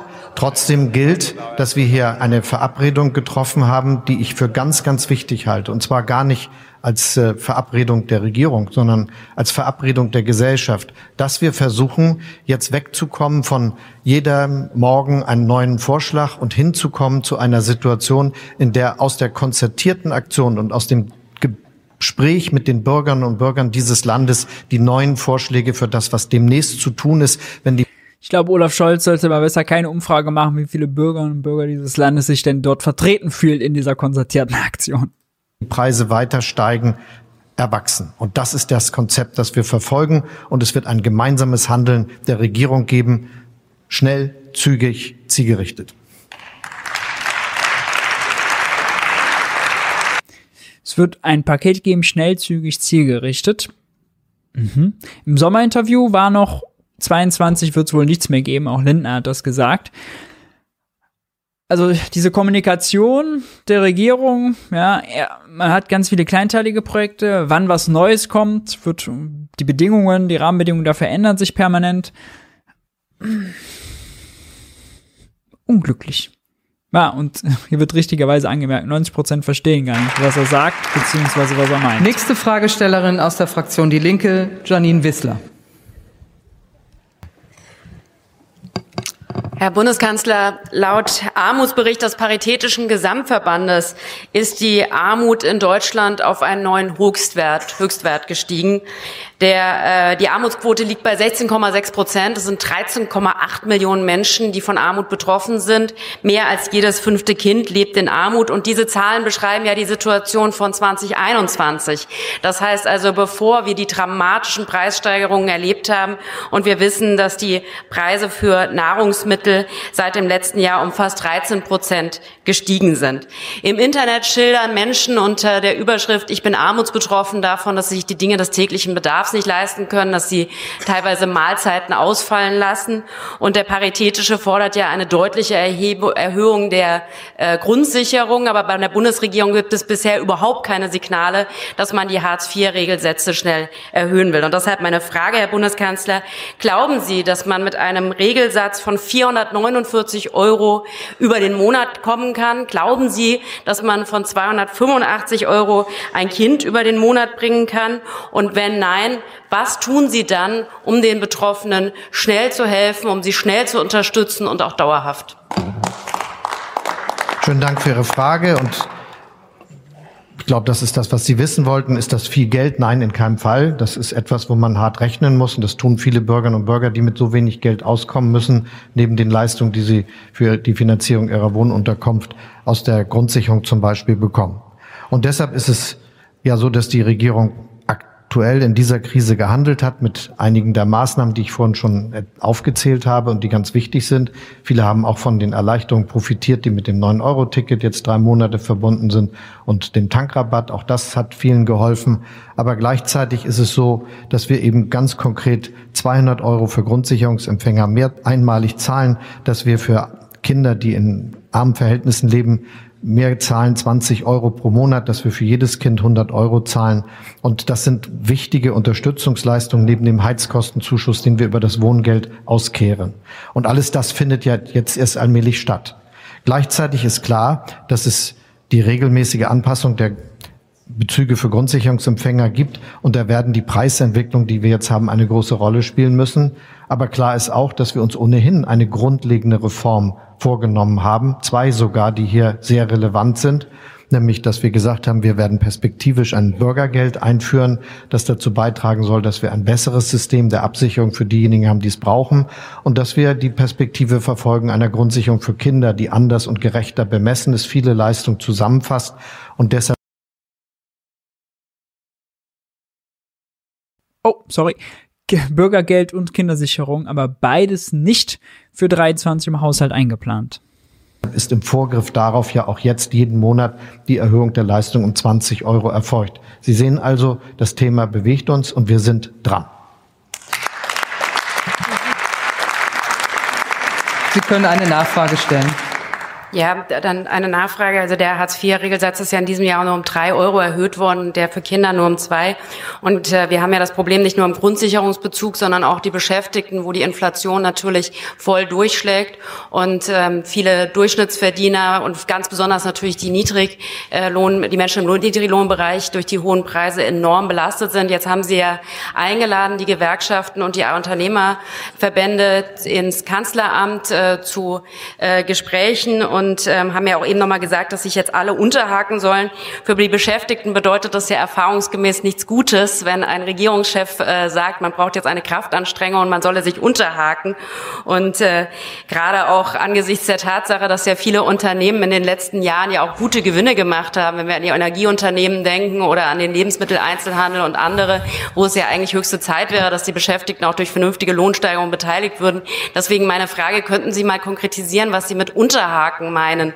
Also meinen Sie nach dem Vorbild der konzertierten Aktion von 1967 Lohnzurückhaltung der Gewerkschaft in den anstehenden Tarifrunden und ähm, die dann, äh, wo, wo es jetzt um die Frage der steuerfreien Einmalzahlung geht, die aber ja nicht nachhaltig sind und auch nicht auf die Rente angerechnet werden. Von daher meine Frage, könnten Sie konkretisieren, was, gemein, was genau Sie unter Unterhaken meinen und was äh, da Ihre Vorstellung ist?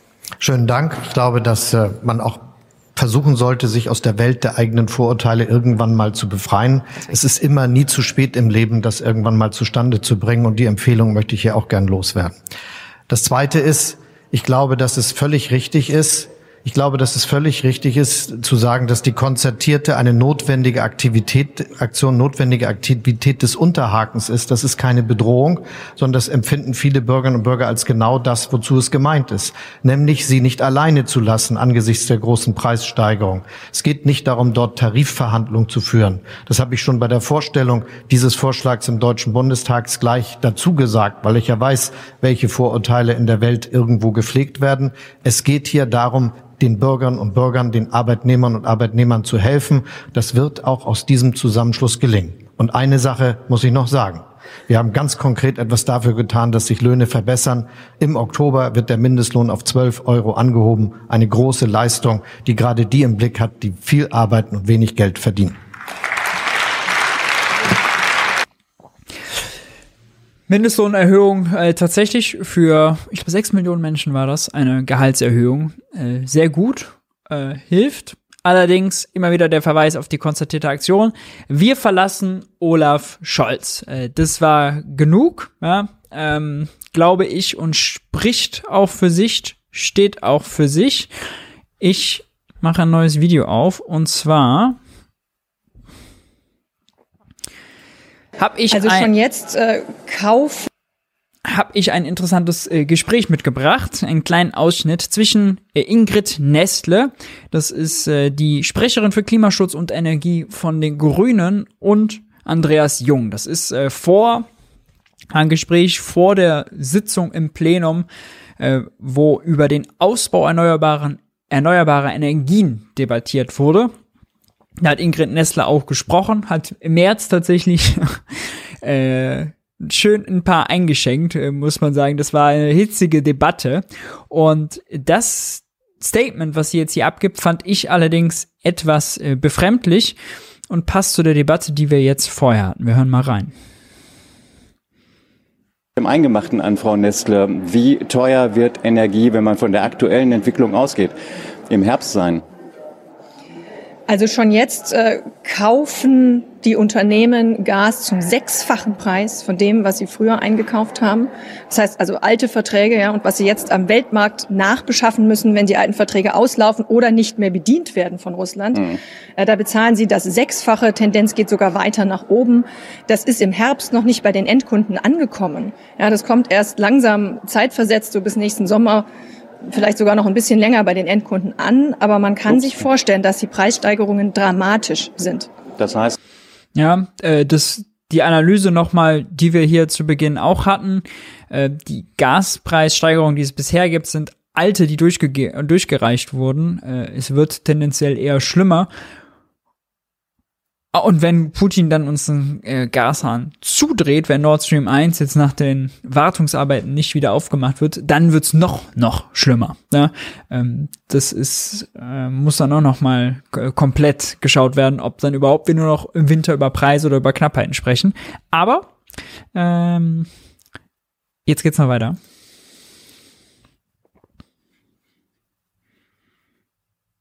Herr Jung, Heizen, warmes Wasser, Luxusgut? Klar ist, es droht wirklich eine Notlage. Die Regierung hat ja die Alarmstufe ausgerufen. Wenn man Alarm schlägt, dann muss man auch entsprechend handeln. Mhm. Und deshalb sind wir der Meinung, dass das alles in den Topf muss, um so eine Mangellage abzuwenden. Da wird manches gemacht, aber zu wenig. Es wird zu wenig gemacht bei Einsparungen in öffentlichen Gebäuden, zu wenig Anreize bei privaten, bei der Wirtschaft. Und deshalb, ähm, wir wissen nicht, was kommt, aber wir müssen uns darauf vorbereiten, dass eine Notlage droht und deshalb ja. das alles machen. Nehmen wir gleich alles ein klein bisschen auseinander, von, äh, auseinander von Nestle. Trotzdem sind im Moment keine weiteren Entlastungen geplant. Hören wir aus der Bundesregierung, hören wir auch aus der Ampelkoalition, warum nicht? Wenn man doch weiß, wie Sie es gerade auch geschildert haben, dass äh, auch die Kosten definitiv steigen werden. Ja, Herr Scholz hat ja mit dem Begriff der konzertierten Aktion äh, letztlich die nächste Debatte schon ausgelöst. Und ja, wir haben noch kein Paket wieder fertig. Ja, auch hier wieder Verweis, konzertierte Aktion, kein ja, eigenes aber Paket. die Diskussionen darüber, wie vor allem diejenigen, die besonders getroffen werden von diesen Preissteigerungen, wie die entlastet werden können, die läuft schon längst wieder. Mhm. Wir müssen aber auch so ehrlich sein zu sagen, diese Preissteigerungen können wir nicht einfach dauerhaft mit Steuergeld abfangen. Ja, wir haben jetzt schon über 30 Milliarden ausgegeben und die Preissteigerungen, die wir bisher gesehen haben, waren eigentlich ein laues Lüftchen im Vergleich zu dem Sturm, der noch kommt. Das heißt, wir müssen tatsächlich, letztlich mein Kollege Jung es auch gesagt hat, wir müssen weniger verbrauchen. Wenn wir weniger weniger verbrauchen, werden die Preise für alle günstiger. Ja, war das letzte LNG-Tankerschiff, das man noch ordert, ist immer das teuerste und setzt den Preis für alle anderen. Die grüne Sprecherin für Klima und Energie sagt also, wir haben jetzt schon 30 Milliarden gemacht, viel wird nicht mehr gehen, die Leute werden auf den Kosten sitzen bleiben und kündigt davor und danach noch an, es wird noch viel, viel schlimmer. Diese Kommunikation hat äh, sozialen Sprengstoff in sich. Ja. Also das kann man nun wirklich nicht machen.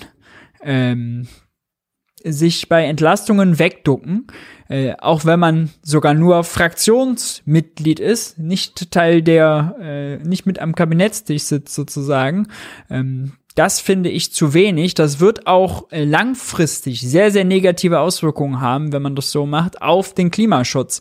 Denn wenn die Leute nach zwei Jahren Pandemie, wo viele schon arm geworden sind, wo viele verzichten mussten, wo viele sich zurückgenommen haben, wo Wohlstand verloren wurde, wenn sie das jetzt nochmal direkt wieder machen müssen, in der nächsten Krise, wenn Energie da teuer wird, dann will danach, wollen danach nicht viele Leute was von, wenn es dann sozusagen diese Zeit äh, irgendwann überstanden ist, von höheren CO2-Preisen, von ähm, Klimaschutzmaßnahmen äh, oder so wissen, das ist ja die Gefahr, ja, dass die Akzeptanz für Klimaschutz, für Energiewende dadurch sinkt, wenn man die Leute alleine lässt. Niemand glaubt doch, dass dann ein Klimageld ausgezahlt wird, wenn schon bei äh, Gas, solchen Gaspreissteigerungen die Regierung nicht ordentlich entlastet. Ja. Das ähm,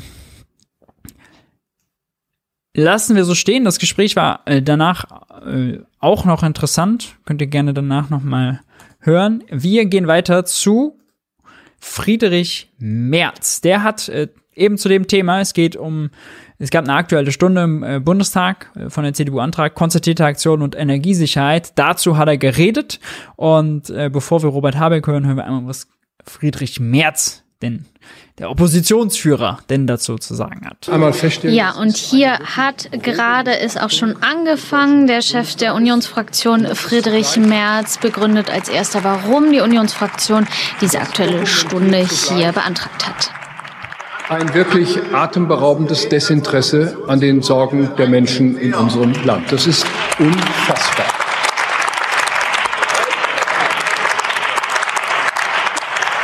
Wir sehen im Augenblick alle Vorzeichen für diese ernsthafte Wirtschaftskrise. Und lassen Sie mich nur einige wenige nennen. Neben der Energieversorgung, die uns noch an anderer Stelle in dieser Woche befassen wird, haben wir zurzeit die höchste Inflationsrate seit 30 Jahren. Wir sehen eine Handelsbilanz, die für Deutschland immer positiv war, mit großen Handelsbilanzüberschüssen, erstmalig in der Geschichte der letzten Jahrzehnte ins Negative kippen. Mit der Folge, dass wir in Deutschland mehr Importe haben werden als Exporte. So etwas hat es lange nicht gegeben. Der Punkt äh, mit der Handelsbilanz ist interessant. Unsere Handelsbilanz ist jetzt negativ geworden, weil Exporte nicht ganz so doll laufen, weil Lieferketten gebrochen, Firmen nicht, produzi nicht äh, alles produzieren können, nicht ihre Auftragsbücher abarbeiten können. Das ist das eine. Und zum Zweiten weil wir eben viel, viel mehr für Öl und Gas bezahlen müssen. Äh, Russland macht das Exportgeschäft seines Lebens, äh, weil die Preise so durch die Decke gegangen sind. Selbst mit Preisabschlägen verdienen sie sozusagen, obwohl sie äh, zum Teil schon von äh, Embargos äh, getroffen sind, obwohl Länder, Deutschland ja schon zum Teil umstellen, äh, nicht ganz außerdem, da kann, da kann ich gleich noch was zu sagen, ähm, machen sie das Geschäft ihres Lebens und äh, wir müssen mehr für Importe zahlen. Das ist natürlich eine Situation, die äh, schlecht ist, wenn rein der Preis steigt, wenn wir also nicht mehr Güter und Dienstleistungen aus dem Ausland kaufen, sondern die einfach teurer werden. Das ist schlecht, ja. Aber Friedrich Merz hatte so ein bisschen die Auffassung, als wäre es generell ein Ausdruck schlechten Wirtschaftens, wenn man mehr importiert, als man exportiert, wenn man eine negative Handelsbilanz hat, ja. Überlegen wir mal kurz, was bedeutet das eigentlich, wenn ein Land mehr importiert, als es exportiert oder andersrum? Ja, der Wohlstand eines Landes ist ja letztlich all das, was wir hier im Land produzieren, all die Güter, all die Brötchen, all die ha äh, all die Brötchen, all die Spielwaren, all die Autos, all die Industrieprodukte plus unsere Dienstleistungen, äh, die Haarschnitte, die Massagen, das Nagelstudio, das Kino, was auch immer. Ja?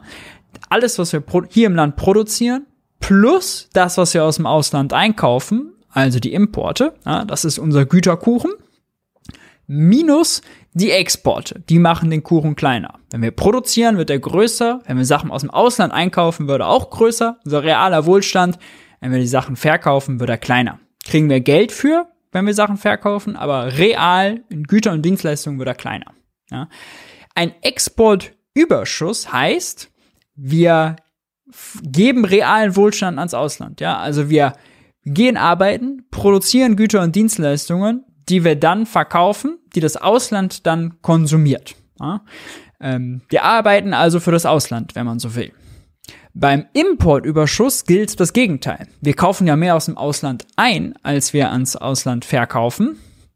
Heißt, das Ausland arbeitet quasi für uns. Die produzieren die Güter und Dienstleistungen, wir konsumieren sie, wir bezahlen mit Geld. Na, die bekommen Geld von uns, aber wir bekommen die Güter und Dienstleistungen.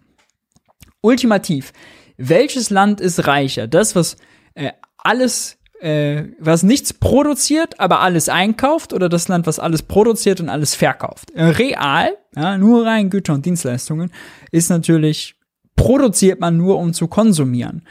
Das heißt, der Exportüberschuss, der bringt uns zwar Geld, weil dann, wenn jemand unsere Autos kauft, ja, fließt Geld zu uns und der bringt uns natürlich auch Jobs. Ja, aber letzten Endes steckt dahinter, wenn man mal nur auf die reale Ebene guckt, wir arbeiten für das Ausland und wenn wir mehr Güter und Dienstleistungen produzieren würden fürs Inland, würde unser Lebensstandard steigen. Wir hätten mehr Güter und Dienstleistungen, die wir konsumieren können. Ja? Aber diese reale Ebene hat er gar nicht. Friedrich Merz sagt, nee, man muss tüchtig sein, man muss Exportüberschuss machen, man muss mehr verkaufen, als man einkauft. Ja? In dem aktuellen Fall, wollte ich schon sagen, hat er natürlich recht, dass das schlecht ist, wenn wir einfach mehr für Öl und Gas bezahlen müssen. Ja? Aber einfach diesen Perspektivwechsel wollte ich mal kurz reinbringen, dass in Deutschland immer dieses Narrativ Exportüberschuss gleich gut, Importüberschuss gleich schlecht. Ja? Die äh, bösen äh, äh, die Italiener haben ja auch gar keinen äh, Importüberschuss mehr.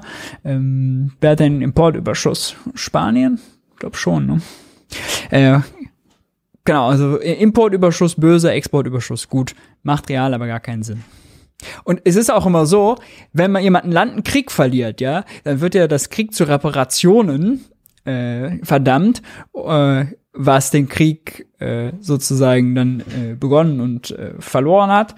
Und äh, das Land muss dann meistens Güter und Dienstleistungen exportieren. Ja, das Land wird zum Export verdammt, zum Export gezwungen. Warum? Ja, weil das Land, was die Güter dann importiert, natürlich dadurch reicher wird. Das ist eine Wiedergutmachung. Ja, ist ja nicht so, als würde man dann sagen, okay, dann importieren wir viel von euch, sondern ja, exportiert.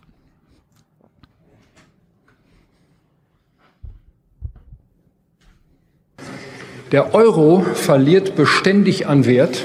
Ah, und weil das hier gerade im Chat steht, das ist natürlich auch nochmal äh, eine sehr relevante Inform äh, äh, Logik. Ähnlich so, wie die Ausgaben des einen die Einnahmen eines anderen sind, äh, einfachste ökonomische Logik, sind die Exporte des einen die Importe eines anderen. Die Welt als Ganzes kann also gar keinen Exportüberschuss haben. Die Handelsbilanz der Welt ist genau gleich Null. Ja, wir exportieren nicht auf den Mars, das geht nicht, äh, sondern die Welt exportiert und importiert untereinander, sie handelt untereinander, aber netto gleicht sich das alles zu Null aus. Deutschland also Export über, äh, Exportweltmeister sein will, dann muss logischerweise jemand anderes Importweltmeister sein.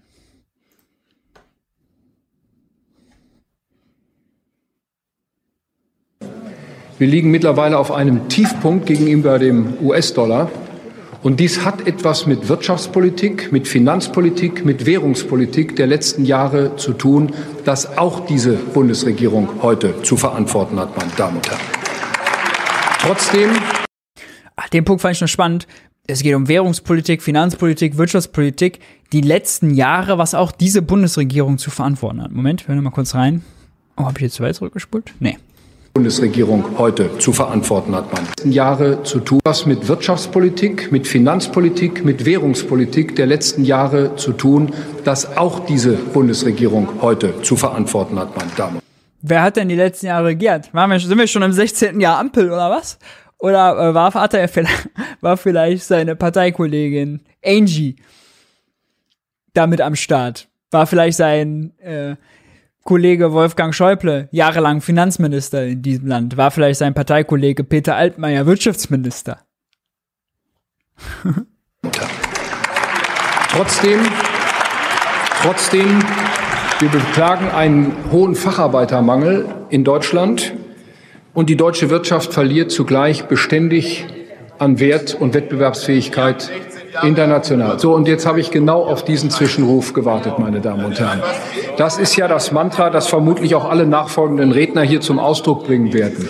Meine Damen und Herren, wir haben, ich will Ihnen nur zwei, ich will Ihnen nur zwei sehr konkrete Punkte sagen. Das erste, es war ein schwerer arbeitsmarktpolitischer Fehler Ihrer Koalition auf die letzten Elemente der großen Arbeitsmarktreformen der 80er, 90er Jahre zu verzichten, bis hin zur Regierung von Gerhard Schröder dass Sie das Prinzip fordern und fördern aufgegeben haben und nur noch fördern und nicht mehr fordern, zeigen die Arbeitsmarktdaten, die wir hier vor uns liegen haben. Wir haben in Deutschland Merz holt mal eben die, da hat sich, glaube ich, in der Rede vergriffen. Der hat aus Versehen eine Rede aus 2004 erwischt, oder was? Oder 2003. Äh, als, äh, als, als, als wäre sozusagen Agenda 2010 in diesem Land schon längst wieder überwunden. Was meint er jetzt damit? Also. Deutschland 2,4 Millionen Arbeitslose. Wir haben immer noch 260.000 Menschen in Kurzarbeit und Sie sind nicht in der Lage, in dieser Koalition den Facharbeitermangel zu beheben. Das ist Ihre Verantwortung und hat mit 16 Jahren vorher rein gar nichts zu tun. Und ich nenne Ihnen einen zweiten Grund. Wir diskutieren in Deutschland seit Jahren wir diskutieren in Deutschland seit Jahren über eine notwendige große Unternehmenssteuerreform. Bevor wir dazu kommen, Facharbeitermangel ist natürlich ein Problem, wenn das existiert in der Branche, dass man nicht so schnell behoben bekommt. Da muss man Leute umschulen, da muss man äh, ausbilden äh, und, und, und. Da muss man große Kampagnen fahren, wenn es ein wirklicher Facharbeitermangel ist und nicht nur ein vorgeschobenes Entlastungsargument. Aber auch das kann Friedrich Merz äh, jetzt nun wirklich ehrlich nicht der Ampel nur in die Schuhe schieben nach 16 Jahren Merkel. Also auch das ist ein bisschen, ein bisschen leicht gemacht. Rede lag noch in seinem Flugzeug, musste noch weg. In diesen Tagen konnten wir lesen, dass unter den 100 größten Unternehmen der Welt kein einziges deutsches Unternehmen mehr vertreten ist. Sie sind von Sachverständigen, von Fachleuten aus den Unternehmen selbst seit Jahren auf der linken Seite dieses Hauses auf die Gefahren hingewiesen worden, die insbesondere mit unserer Arbeitsmarktpolitik und die insbesondere mit der Steuerpolitik dieses Landes verbunden ist. Sie haben es hartnäckig ignoriert. Sie weigern sich bis zum heutigen Tag, dem Gedanken nahezutreten, den Solidaritätszuschlag auch für die Kapitalgesellschaften und für die Personengesellschaften aufzugeben ausgeben. Das sind allein 10 Milliarden Euro jährliche Zusatzbelastung für deutsche Unternehmen und damit für Arbeitsplätze in Deutschland. Jedes Jahr.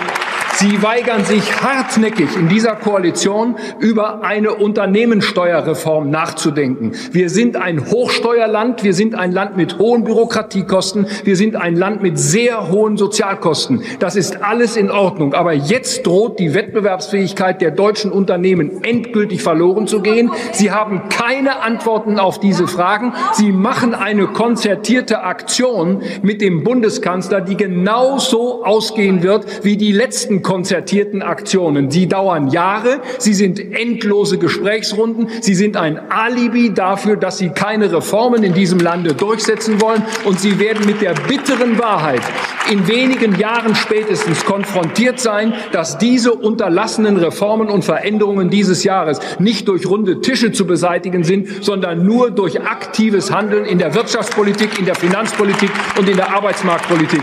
Und hören Sie auf, über 16 Jahre zu reden. Dieser Befund heute ist Ihre Herausforderung. Und wenn es so bleibt, meine Damen und Herren, dann ist es allein Ihre Verantwortung, die Sie dafür in Deutschland zu tragen haben. Herzlichen Dank für Ihre Aufmerksamkeit.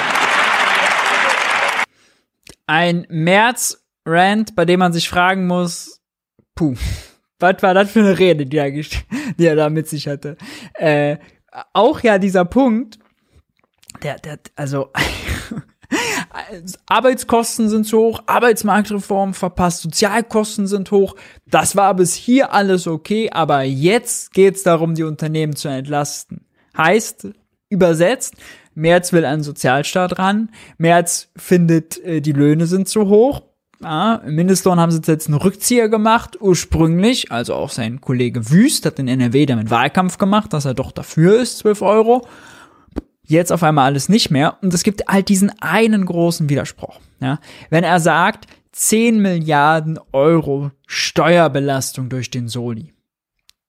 Das würde die Unternehmen killen. Dann kann man nur sagen, da spricht er zu wenig mit Unternehmen, denn Unternehmen haben kein Liquiditätsproblem. Unternehmen hatten jetzt seit zehn Jahren übelst günstige Zinsen. Ähm, Unternehmen konnten günstig an Geld kommen, um zu investieren. Es lag nicht daran, äh, dass diese 10 Milliarden an äh, Steuer, an Solidaritätszuschlag das verhindert hätten, dass die Unternehmen zu wenig, zu sehr belastet waren, um zu investieren. Das ist nun wirklich ein Witz und es ist doppelt widersprüchlich, weil er zum einen ja auch sagt, Schuldenbremse wieder einhalten. Schuldenbremse wieder einhalten heißt aber, der Staat gibt viel, viel weniger aus. Wenn der Staat viel, viel weniger ausgibt, aber was passiert dann? Dann kriegen die privaten Firmen weniger Aufträge. Ja, wenn der Staat weniger äh, Brücken, Gebäude, Straßen, Windparks, was auch immer bauen lässt, dann haben die Privaten weniger Einnahmen. Wenn der Staat weniger ausgibt für Unternehmenshilfen, dann gehen Unternehmen über die Wupper.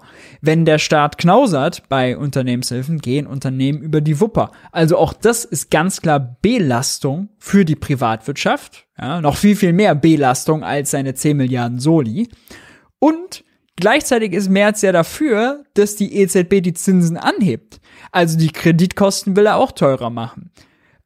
Also man sucht sich einen kleinen Punkt daraus, den Soli. Das wäre das Todesurteil für die Unternehmen, zu viel Belastung.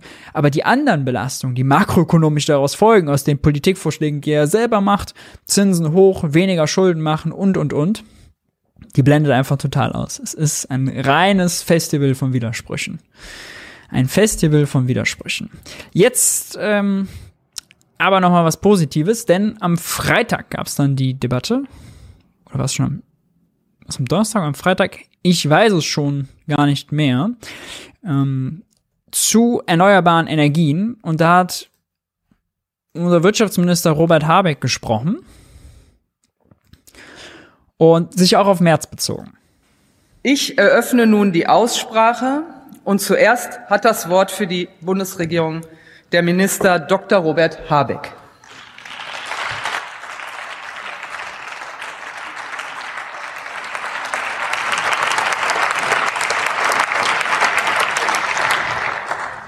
Frau Präsidentin, sehr geehrte Damen und Herren, guten Morgen und äh, danke, dass ich zum Einstieg in der Debatte kurz das Wort bekommen kann und reden kann. Alleine die schiere Zahl und der Umfang der Gesetze zeigt, was gerade Phase ist, dass wir in einer Zeit leben, wo die Energie und die Energiesicherung sicherheitsrelevant für Deutschland und für Europa geworden ist. Mit diesem Gesetzespaket, mit diesem, ich würde sagen, größten Gesetzespaket im Energiebereich der letzten Jahre, wahrscheinlich Jahrzehnte, ziehen wir notwendige und dringend erforderliche Veränderungen nach. Die Gesetze sind umfänglich. Das große EEG sorgt dafür, dass wir die Mengen an Energie, die wir zur Einhaltung der klimapolitischen Beschlüsse der Vergangenheit brauchen, auch bereitstellen können. Die erneuerbaren Energien bekommen jetzt das überragende öffentliche Interesse und damit auch in der Abwiegung von Schutzgütern in vielerlei Hinsicht einen Vorrang. Die EEG-Umlage wird mit diesem Gesetz final abgeschafft. Mit dem Wind auf See gesetzt würden die Ausbauziele offshore auf 30 Gigawatt 2030 und dann 70 Gigawatt 2045 festgeschrieben und hochgeschrieben, sodass wir auch industriepolitisch ein klares Signal geben, was wir in Deutschland in den nächsten Jahren machen werden und brauchen werden. Es gibt ein neues Ausschreibungsdesign. Zum ersten Mal werden qualitative, also auch die umweltschonende Kriterien mit in die Vergabe mit einberücksichtigt, mit einbezogen und der Ausbau der Netze wird in Zukunft Genau, das finde ich auch ganz großartig. Der Ausbau der Netze wird in Zukunft durch die Ausschreibung ebenfalls von den Windkraftparksbetreibern mitfinanziert. Das Wind an Land Gesetz Das Wind an Land Gesetz sorgt für eine faire und gerechte Verteilung und die Möglichkeit von Handelsmöglichkeiten untereinander, so dass wir nicht nur fordern, sondern in diesem Fall die Länder auch in die Pflicht nehmen, die Ausbauziele, die wir als gemeinsame Kraftanstrengung in Deutschland leisten müssen, gemeinsam zu tragen. Das Ersatzkraftwerksbeschaffungsgesetz gibt uns in der aktuellen Situation die Möglichkeit, Gaskraftwerke aus dem Markt rauszudrängen, indem wir die Reserve, die dafür geschaffen wurde, in Notsituationen Kohlekraftwerke hochzufahren, in diesem Fall nutzen und das Energiesicherungsgesetz schon einmal in dieser Legislaturperiode angepackt. Ein das Energiesicherungsgesetz hat Tilo außerdem im Interview mit Saskia Esken ausführlich gesprochen. Äh, das ist gar nicht so lang her, ein Monat vielleicht. Äh, kann ich schon mal empfehlen, war auch ein sehr interessantes Gespräch. 50 Jahre altes Gesetz. Ich weiß noch, dass Kollege Olli Krischer, der jetzt ja andere Aufgaben hat und Kollege an anderer Stelle geworden ist, hier gesagt hat, er hofft, dass es nie genutzt wird, weil es so ein scharfes Schwert ist. Aber es sorgt dafür, dass wir es nutzen können, dass viele Optionen geschaffen werden. Und ich bin dankbar, ich bin wirklich dankbar auch der Opposition, der Unionsopposition, dass es gelingt oder hoffentlich gelingt, vor den Sommerferien das Arsenal der Möglichkeiten noch einmal zu erweitern und zu präzisieren. Wir sind in einer Phase, wo wir uns alle Optionen des Handelns erhalten müssen. Sehr geehrte Damen und Herren, insofern mit der Dankbarkeit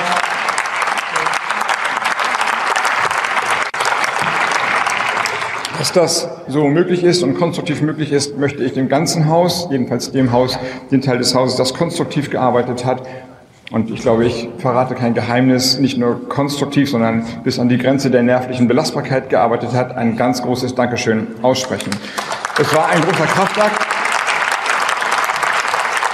und ein notwendiger Kraftakt. Und dieser notwendige Kraftakt, das kann ich mir dann doch nicht verkneifen bei aller Freude, dass dieses große Werk hoffentlich jetzt gelingt, wurde gestern vom Oppositionsführer als Schönwetterpolitik dargestellt. Wer meint natürlich Friedrich Merz?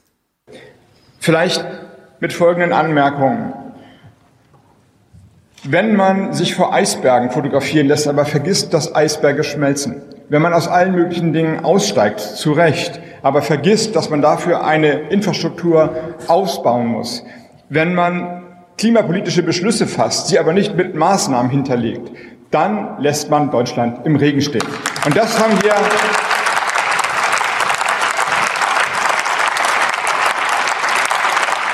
Das haben wir in der Vergangenheit erlebt. Immer größere Abhängigkeit von russischen fossilen Energien, mangelnde Diversifizierung, Nichteinhaltung der klimapolitischen Ziele, schleppender, ja zusammengebrochener Ausbau der erneuerbaren Energien, Zerstörung der Solar- und in weiten Teilen auch der Windindustrie, die wir hier in diesem Land schon hatten, Verlust von zukunftsfähigen Arbeitsplätzen und einem marktwirtschaftlichen Hochlauf für die Zukunftstechnologien, Bremsen in Europa, kein Plan, kein Überblick, aber sagen, das, was wir jetzt machen, ist Schönwetterpolitik. Sehr geehrte Damen und Herren, buchstäblich steht Deutschland im Regen. Hätten wir diese Pakete vor zehn Jahren durchgezogen, wir würden ganz anders heute dastehen. Insofern, was wir hier machen, was wir hier machen, ist Deutschland wieder in eine energiepolitische sichere Zukunft zu führen. Vielen Dank. Robert Habeck rechnet mit Friedrich Merz ab und stellt es ist ein riesiges Gesetzespaket, das sie da gemacht haben. Äh, eine ganze Menge an äh, Gesetzvorschlägen zu erneuerbaren Energien vor, äh, beziehungsweise was heißt vor, es wurde nur durchgebracht. Wir haben über einiges schon gesprochen, die Abschaffung der EEG-Umlage, äh, Wind an Land gesetzt und, und, und. Ähm, könnten wir im Detail äh, gerne nochmal wann anders machen. Äh, sicherlich äh, vieles davon sehr sinnvoll äh, ob das alles schnell genug geht, ist so ein bisschen die Frage. Und da auch noch mal den Widerspruch aufmachen, der die CDU oder äh, die Finanzierung für viele dieser Maßnahmen kommt aus dem Energie- und Klimafonds, sogenannten. Äh, nee, im Klima- und Transformationsfonds he heißt er jetzt. Er hieß vorher Klima- und Energiefonds. Und äh, die CDU oder die Ampel hat als erste Amtshandlung in der Bundesregierung hat sie Folgendes gemacht, hat so ein bisschen die Regeln äh, verändert, wann quasi Geld, was aus so Fonds herausfließt, unter die Schuldenbremse fällt und wann nicht. Und die Re neue Regel ist jetzt, wenn man Geld in einen Topf, in diesen Klima- und Transformationsfonds reinmacht, fällt es äh, fällt es unter die Schuldenbremse, genau, zählt das quasi rein. Also wenn man 60 Milliarden einzahlt, sind das quasi 60 Milliarden, die unter die Schuldenbremse fallen. Und wenn man das Geld, wenn es abfließt, dann zählt es nicht mehr. Vorher war es immer, dass man die Nettoflüsse, also wie viel rein minus raus und wie viel raus minus rein und dann hat man sozusagen die Differenz äh, gezählt für die Schuldenbremse. Klingt total technisch. Warum ist das relevant? Und es ist deshalb relevant, weil die Schuldenbremse ja ausgesetzt ist. Ausgesetzt war 21, auch dieses Jahr noch ausgesetzt ist. Und das Geld, was sie, dann zum Beispiel 60 Milliarden einmal nicht reingepackt, diese 60 Milliarden, die sie da reingepackt haben, laufen an der Schuldenbremse vorbei. Sie hätten zur Schuldenbremse gezählt, aber weil die Schuldenbremse ausgesetzt war, zählt es eben nicht. Und diese 60 Milliarden werden jetzt in den in der Legislatur, den nächsten drei, vier Jahre ausgegeben. Und wenn die dann ausgegeben werden, zählen die nicht mehr unter der Schuldenbremse. Das heißt, platt gesprochen, Die Ampel hat 60 Milliarden äh, an der Schuldenbremse vorbeigemogelt. Ja. Sie könnte jetzt noch mehr an der Schuldenbremse vorbeimogeln, macht sie aber nicht, zumindest bisher nicht. Und Friedrich Merz klagt ja dagegen. Ja. Friedrich Merz klagt ja dagegen, äh, weil er sagt, damit würde die Schuldenbremse ausgehebelt, sagt aber gleichzeitig nicht, äh, wie er die 60 Milliarden für Klima und Energie ja sonst ausgegeben hätte. Ja. Ähm, auf der anderen Seite wirft er, also er hätte quasi weniger Geld, fordert, er fordert von Ampel weniger Geld für Klima und Energie auszugeben. Auch die Abschaffung der EEG-Umlage, die März eigentlich begrüßt, läuft darüber. Auch das widersprüchlich. Und, ähm, gleich, und äh, gleichzeitig wirft er eben der äh, Regierung Schönwetterpolitik vor. Also, na, das, ein Mann der Widersprüche. Ein Mann der Widersprüche. Ein Mann der Widersprüche. Dann wollte ich eine Sache noch nachliefern, äh, bevor wir zu naiven Fragen kommen. Und zwar wollte ich nachliefern, Robert Habeck war bei äh, der Zeit zu Gast. Äh, eine Stunde mit der Zeit hieß das Format im Hamburger Audimax und da wurde nochmal eine interessante Sache angesprochen und zwar, dass ähm, das werde ich auch mit in mein äh, Buch auf jeden Fall äh, mit reinnehmen, das neue, der neue Wirtschaftskrieg. Ähm, Infos dazu außerdem unten in der Videobeschreibung, ähm, dass äh, er hat ja groß angekündigt, Deutschland war äh, beim Öl abhängig von, äh, extrem abhängig von äh, Importen äh, aus dem Ausland und er hat sich eigentlich vorgenommen, das auf 12, 12 Prozent zu reduzieren, diese Abhängigkeit. Das äh, wurde aber nicht geschafft. Warum? Weil quasi 12% ist der Standort Steht, andere 12% ist der Standort Leuna und nochmal andere 12% ist Öl, was sozusagen aus dem äh, per Tanker sonst wo äh, hergeschafft wurde. Ähm, Schwed und Leuna vor allem äh, auch Pipeline gebunden. Und Leuna hatte äh, Habeck versprochen, ja, die werden natürlich umstellen und haben also auch schon andere Verträge gesichert. Aber jetzt ist auffällig, die äh, Raffinerien die wissen, dass Embargo kommt, das Ölembargo kommt, das soll ja äh, Ende des Jahres dann gelten, äh, dann wird es extrem teuer. Dafür haben sie sich jetzt Verträge gesichert, aber für das, was sie heute beziehen, nutzen sie noch die alten Verträge, weil es für sie günstiger ist. Und Habeck war dann in dem äh, Zeitinterview ein bisschen enttäuscht, als er das sagen musste, weil er gesagt hat, Unternehmenscompliance funktioniert, Overcompliance hat er es genannt, funktioniert dann nicht, also dass die Unternehmen von sich aus mehr machen, auch auf Kohle verzichten, um eben äh, dem gerecht zu werden. Und das fand ich nochmal interessant äh, in dem Zusammenhang, dass ja von Verbrauchern häufig jetzt gefordert wird, ja, zu verzichten und alle sollen Energie sparen und äh, Licht aus und Heizung runter und äh, so weiter und so fort. Ja, diese Debatte läuft ja in vollem Gange.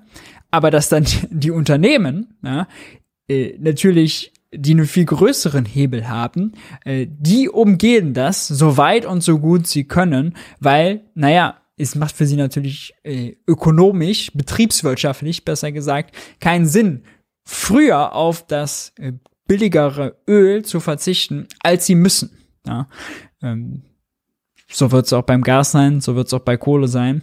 Das fand ich einfach nochmal eine interessante Einsicht, ja, dass man sozusagen moralisch an die Verbraucher appelliert, aber die Unternehmen natürlich stets nach knallhart betriebswirtschaftlichem Interesse agieren, was sie auch müssen in einer wettbewerbsorientierten Marktwirtschaft. Ja, ähm, fand ich einfach äh, genau spannend. Sehr schön. Georg, danke für deine Spende. Ich hatte schon angekündigt, wir kommen zur Fragestunde, Zeit für naive Fragen. Ähm, eine Ankündigung kann ich noch machen. Und zwar, eigentlich hatte ich noch ein Video mehr geplant. Und zwar war äh, CDU-Finanzpolitiker Michael Meister bei Thilo, Jung zu, äh, bei Thilo zu Gast. Guckt euch das gerne an, das Interview. Das werden wir in der nächsten Woche, im nächsten Wirtschaftsbriefing ausführlich machen. Das war nämlich super spannend. Äh, auch nochmal, Michael Meister war Staatssekretär äh, unter Schäuble, als Schäuble Finanzminister war. Und da würde man ja denken, okay, da ist jetzt ein Finanzer, der hat sich eingelesen, der kennt Theorie. All das hat er im Interview gesagt, dass er es nicht kann. Es sind einfach sozusagen wirklich Steuernerds, die schauen sich dann mehr noch je, rechtlich sozusagen das an, ja, wie funktioniert unser Steuersystem und da wird sehr wenig makroökonomisch drüber nachgedacht, was machen Steuern, was machen sie nicht, wie helfen sie und und und. Ähm, das werden wir noch mal besprechen. Auch hat er sich verlaufen in einer kleinen Spirale, als er erklären musste, wo kommt Geld her. Ja, vom Steuerzahler. Und der Steuerzahler, ja, der ist von seinem Arbeitgeber. Und der Arbeitgeber, ja, der hat das von wem anderen, der glaubt, dass der Arbeitgeber gute Sachen macht. Und wo hat der es her? Uh, dann kommt nachher am Ende die Antwort Bankkredite. Kleiner Spoiler, auch das ist falsch. Machen wir aber nächste Woche. Machen wir aber nächste Woche. Machen wir aber nächste Woche. Ja. Während ich die Frage hier raussuche, ihr habt schon fleißig Fragen gestellt. Nochmal die Info, Yogo Naiv gibt es nur mit eurer Unterstützung. Details für Unterstützung jetzt eingeblendet, geht per PayPal und per IBAN. Und für Unterstützung ab 20 Euro kommt ihr, ihr kennt das, am Ende des Videos in den Abspann. So. Hier waren doch einige Fragen schon mit dabei. Um. Genau, äh, Georg, äh, der auch gespendet hat, hat sich äh, noch gewünscht, das machen wir so schnell, äh, dass ich einmal äh, erkläre Deutschlands Exportüberschuss, was der mit der EU macht. Äh, das ist ein äh, großes äh, Thema. Äh, Deutschlands Exportüberschuss ist in dem Moment durch die Decke gegangen, wo wo Gerhard Schröder Agenda 2010 umgesetzt hat in Deutschland, die die Lohnkosten gesenkt hat, Arbeit günstiger gemacht. Äh, was ist dadurch passiert? Die deutsche Inflationsrate war aber jahrelang sehr niedrig, ja, 0,7, 0,8 Prozent. Dabei gibt es in, äh, in, der Eurozone eine Inflationsrate von 2 Prozent. Da ist eigentlich das Ziel, jedes Land sollte, je, oder damit eine Währungsunion funktioniert, muss jedes Land jedes Jahr diese Zielinflationsrate von 2 Prozent erreichen. Ja? Wenn nicht, wie passiert ist, passiert Folgendes. Wenn in Deutschland die Preise nur um 0,8 Prozent steigen, äh, äh, so, äh, so, 0,8 Prozent, aber äh, die Zielinflation Inflationsrate 2% ist und dann einige Länder noch darüber liegen, wie zum Beispiel Italien oder Spanien, die dann 2,5, 2,6, fast 3% hatten, je nachdem, dann werden die italienischen Produkte und die Franzosen, das waren eigentlich die Musterschüler, die hatten jedes Jahr 2%, mal 1,9, mal 2,1, aber die haben es glatt erreicht. Äh, und die französischen Produkte im Vergleich zu den deutschen auf dem Weltmarkt teurer. Ja, also deutsches Auto, französisches Auto nebeneinander. Das französische wird äh, teurer oder der Preis davon steigt schneller als der Preis des deutschen Autos. Ungeachtet jetzt mal der Qualität. Ja. Wenn das ein Jahr passiert, kann man das im nächsten Jahr ausgleichen, kein Problem. Aber durch die Agenda 2010 äh, und die niedrigen Löhne war die Inflation in der Eurozone sehr lange sehr niedrig. Warum? Niedrige Löhne. Löhne sind der größte Kostenfaktor eigentlich entlang der ganzen gesamten Produktionskette, weil Löhne eben überall anfallen, wenn man was aus dem Boden holt, wenn man es äh, wenn man transportiert, wenn man es irgendwo äh, bearbeitet, wenn es dann verkauft wird, wenn es dann Retouren gibt. Überall arbeiten Menschen müssen bezahlt werden. Wenn der Lohn von denen günstig bleibt, dann steigen auch nicht die Arbeitskosten und dann erhöhen Unternehmen auch äh, nicht so schnell die Preise. Das heißt, niedrige Löhne, politisch gewollt von Gerhard Schröder, haben zu niedriger Inflation geführt und das über Jahre lang, ja, heißt, die französischen Produkte, die italienischen Produkte wurden alle viel, viel, sind viel, im Preis viel, viel schneller gestiegen als die deutschen. Deutschland hat sich also auf Kosten seiner Nachbarländer äh, günstig gemacht, hat seine Wettbewerbsfähigkeit gegen seine eigenen Nachbarn erhöht und in dem Moment genau ist der deutsche Exportüberschuss durch die Decke gegangen, ja, in Spitzen bis zu neun Prozent der Wirtschaftsleistung. Und das ging auf Kosten schlechter Löhne äh, in Deutschland auf Kosten einer äh, toten Binnenwirtschaft in Deutschland, weil wenn die Leute schlecht verdienen, können sie auch wenig konsumieren. Und natürlich auf Last zu Lasten der französischen Industrie, der italienischen Industrie. Die haben Marktanteile verloren, die haben Geschäft verloren und Deutschland hat davon profitiert. Von äh, keinem anderen Ökonomen so gut erklärt, würde ich sagen, wie von Professor Heiner Flassbeck, der für mein Buch außerdem ähm, das Nachwort schreiben wird. Da freue ich mich sehr drauf. So. Dum, dum, dum, dum, dum.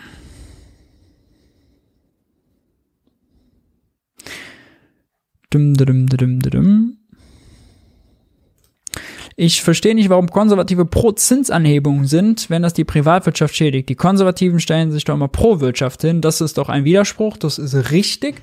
Mm, das ist, glaube ich, die Überlegung, dass Inflation der äh, das, das größere Chaos wäre. Und man will Inflation vermeiden. Inflation ist sozusagen der größte Feind. Und man glaubt, wenn man nur die Zinsen anhebt, dann kann man auch die Inflation bekämpfen. Michael Meister hat das im Interview bei Thilo Jung erklärt. Ähm, Tilo mal skeptisch nachgefragt, ja, aber wenn jetzt Geld teurer wird, wenn Kredite teurer werden, warum soll dann Öl und Gas günstiger werden? Und dann hat er gesagt, ja, aber wenn Geld insgesamt teurer wird, wenn Kredite teurer werden, dann nehmen ja weniger Unternehmen Kredit auf, dann sinkt die Nachfrage, bla bla bla bla. Können übersetzen, heißt, er will die Wirtschaft abwirken und er will für Arbeitslosigkeit sorgen. Wenn aber die Wirtschaft abgewürgt wird, wenn Leute arbeitslos sind, dann kaufen sie weniger ein, dann machen andere Unternehmen weniger Geschäft, heißt schlecht für die Wirtschaft. Gleiches gilt außerdem auch für Sparpolitik. Wenn der Staat weniger ausgibt, dann nimmt die Privatwirtschaft weniger ein. Das sind zwei Seiten einer Medaille. Ähm, Maurice, kannst du die Frage beantworten, ob es einen Lastenausgleich geben wird und wenn ja, inwiefern? Ja, Lastenausgleich äh, war sowas wie eine Vermögensabgabe mal. Das kann man, glaube ich, ausschließen. Also mit Finanzminister Lindner gibt da nichts. Ähm du sagst, erst die Lohnpreisspirale ist problematisch. Ist es nicht ein Problem, wenn die Kosten der Inflation sozial ungerecht bezahlt wird? Und welchen Anteil am Produktpreis hat der Lohn überhaupt? Das kommt von Produkt zu ist von Produkt zu Produkt natürlich unterschiedlich. Aber wenn man eben gesamt guckt, ja, welche, welche Produktionsbestandteile machen am meisten aus, dann ist der Lohn fällt eben auf jeder Ebene der Wertschöpfungskette an, weil überall Menschen zahlen. Das heißt, gesamt ist er relativ groß, aber also äh, es ist eben halt unter je nachdem, was produziert wird. Also bei einem Haarschnitt ist er dann noch mal deutlich größer als bei weiß nicht, äh, Kartoffeln, die aus dem Boden geholt werden, äh, als bei einem Chip oder einem Auto, was halt über verschiedene Ländergrenzen hinweg und äh, übelst komplex mit äh, Hightech-Maschinen und so weiter produziert wird. Es kommt drauf an. Und äh, genau, ist es nicht ein Problem, wenn die Kosten der Inflation sozial ungerecht bezahlt werden? Ähm, stimmt natürlich. Die Frage ist nur, können höhere Löhne das ausgleichen? Dafür müssten die Löhne ja real steigen. Wenn man Unternehmen äh, die jetzt sozusagen höhere Öl- und Gasrechnung haben, höhere Energiekosten. Wir nehmen den Traditionsbäcker, den wir in der ersten Hälfte der Sendung hatten. Wenn der jetzt auch noch mehr für seine Mitarbeiter bezahlen muss, dann ist ja relativ wahrscheinlich, dass er in der Situation das auch noch umlegen will. Wenn er es nicht kann, dann verliert er sozusagen Gewinn. Also ähm, da jetzt übermäßige Lohnsteigerungen durchzusetzen, äh, ist tatsächlich für die Inflation eher problematisch. Der Staat ist gefragt, das auszugleichen. Ne? Dafür ist er da, das muss Finanzpolitik gewährleisten.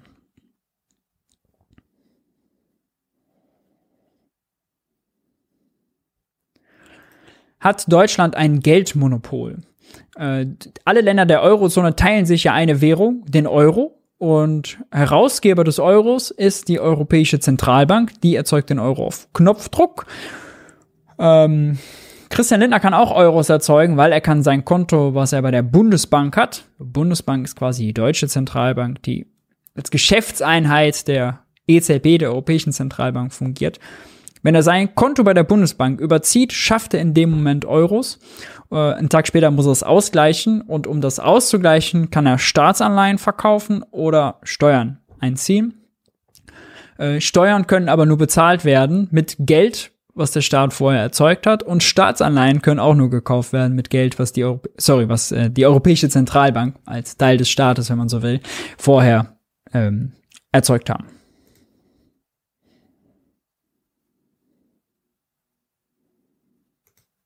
Wie kann ich in wenigen Punkten gut gegen eine Sparpolitik argumentieren? Oder kommt das auch nächste Woche?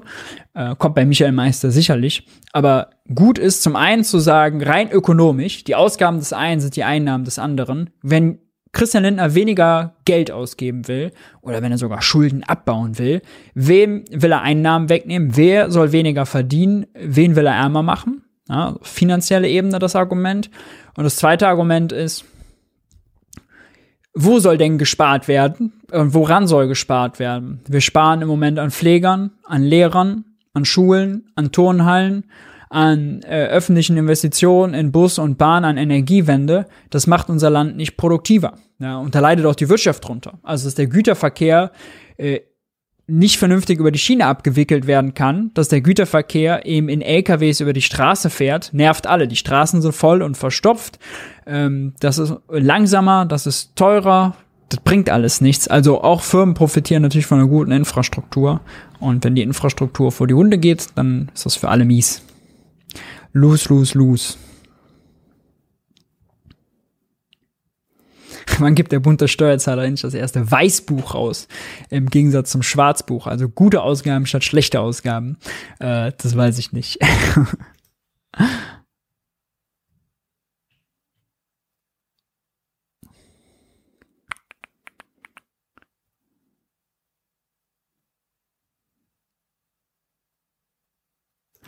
Warum glaubst du, ist die Geldschöpfung durch Banken im Gegensatz zu Staatsschulden überhaupt nicht verpönt? Ja, das ist wirklich interessant. Also Privatschulden, also ja, Geldschöpfung durch Banken ist dann ist weniger verpönt als Geldschöpfung durch den Staat, stimmt, ja. Und kannst du zu giraler Geldschöpfung und Spekulation von Banken mal ein Video machen? Ich habe tatsächlich bei Geld für die Welt auf dem anderen Kanal, da habe ich Erklärvideos. Da gibt's auch ein Video dazu, wie schöpfen Banken Geld.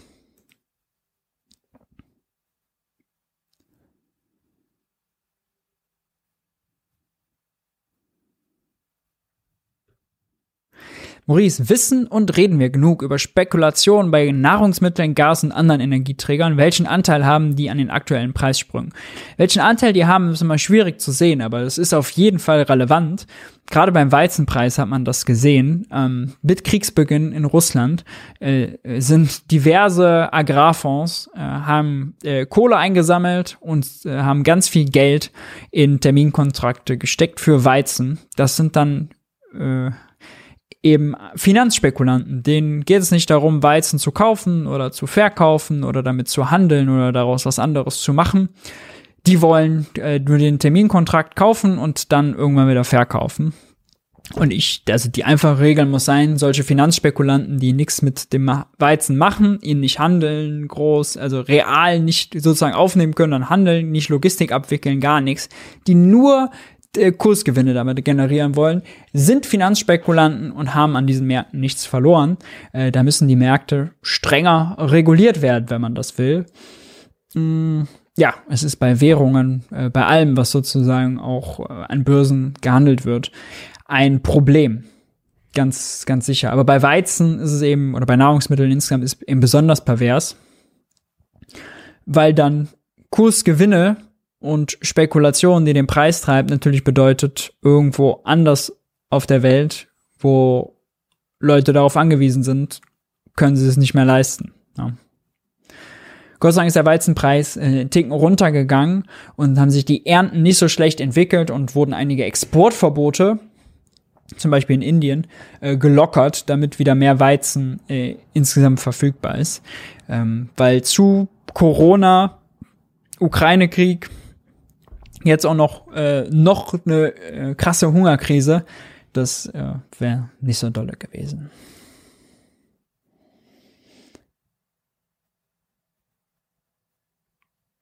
Uiuiuiui. Eine Frage machen wir noch schnell. Dum, dum, dum, dum, dum.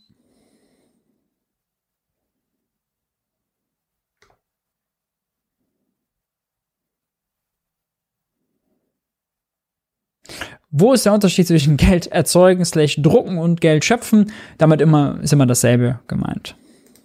Gibt also keinen Unterschied. Bekommen wir noch eine Rente? Wenn der Staat das will, kann der Staat dann auch eine Rente zahlen. Christian Lindner, das ist vielleicht ein ganz guter Abschluss. Hat er heute wieder seine Aktienrente posaunt mit einem Spruch, der glaube ich von Jeremy Corbyn geklaut ist, also eigentlich ein linker Spruch so vom Framing, er gesagt hat, äh, also Jeremy Corbyn hat ja immer dieses äh, äh, Not for the Few, for the Many gehabt. Und äh, also ist ja ein üblicher, üblicher äh, Spruch, der es in diversen Abwandlungen gibt. Und Christian Lindner hat daraus für die Aktienrente heute gemacht. Aktienrente äh, ist nichts für Millionäre, sondern für die Millionen. Und das wäre die größte Reform der Rente.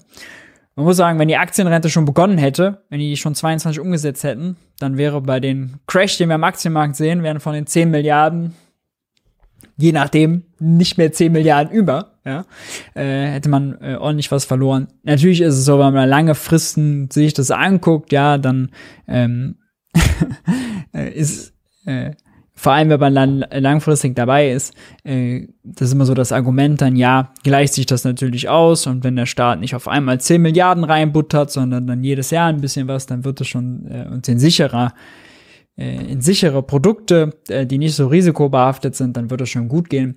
Äh, und ich glaube, das ist jetzt auch nicht wirklich das Problem. Das Problem ist eher, dass Lindner glaubt, wenn wir uns alle äh, mehr Aktien verkaufen und wenn der Staat auch noch damit äh, einspielt, dann könnte man sich eine gute sichere Rente sichern. Der Vorteil ist, wenn der Staat in Aktien investiert, dann kriegt er Gewinnbeteiligungen von Unternehmen aus dem Ausland.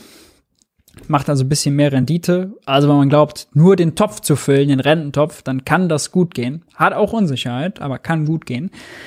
Das Problem ist aber, dass das Rentenproblem kein finanzielles Problem ist. Äh, es ist viel weniger das Problem, kriegt man den Topf gefüllt. Es ist vielmehr das Problem, können wir äh, vielmehr Produktionsproblem, können wir mit weniger Leuten, weniger Erwerbstätigen noch genug Produ für alle produzieren, wenn immer mehr Menschen äh, in Rente gehen.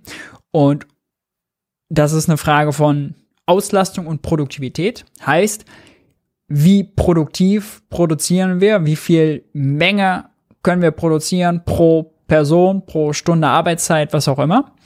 Und ähm, um das bestmöglich zu machen, sollten wir so innovativ sein wie möglich, sollten wir digitalisieren, sollten wir äh, Innovation vorantreiben. Dafür muss man investieren, brauchen wir eine Investitionsoffensive.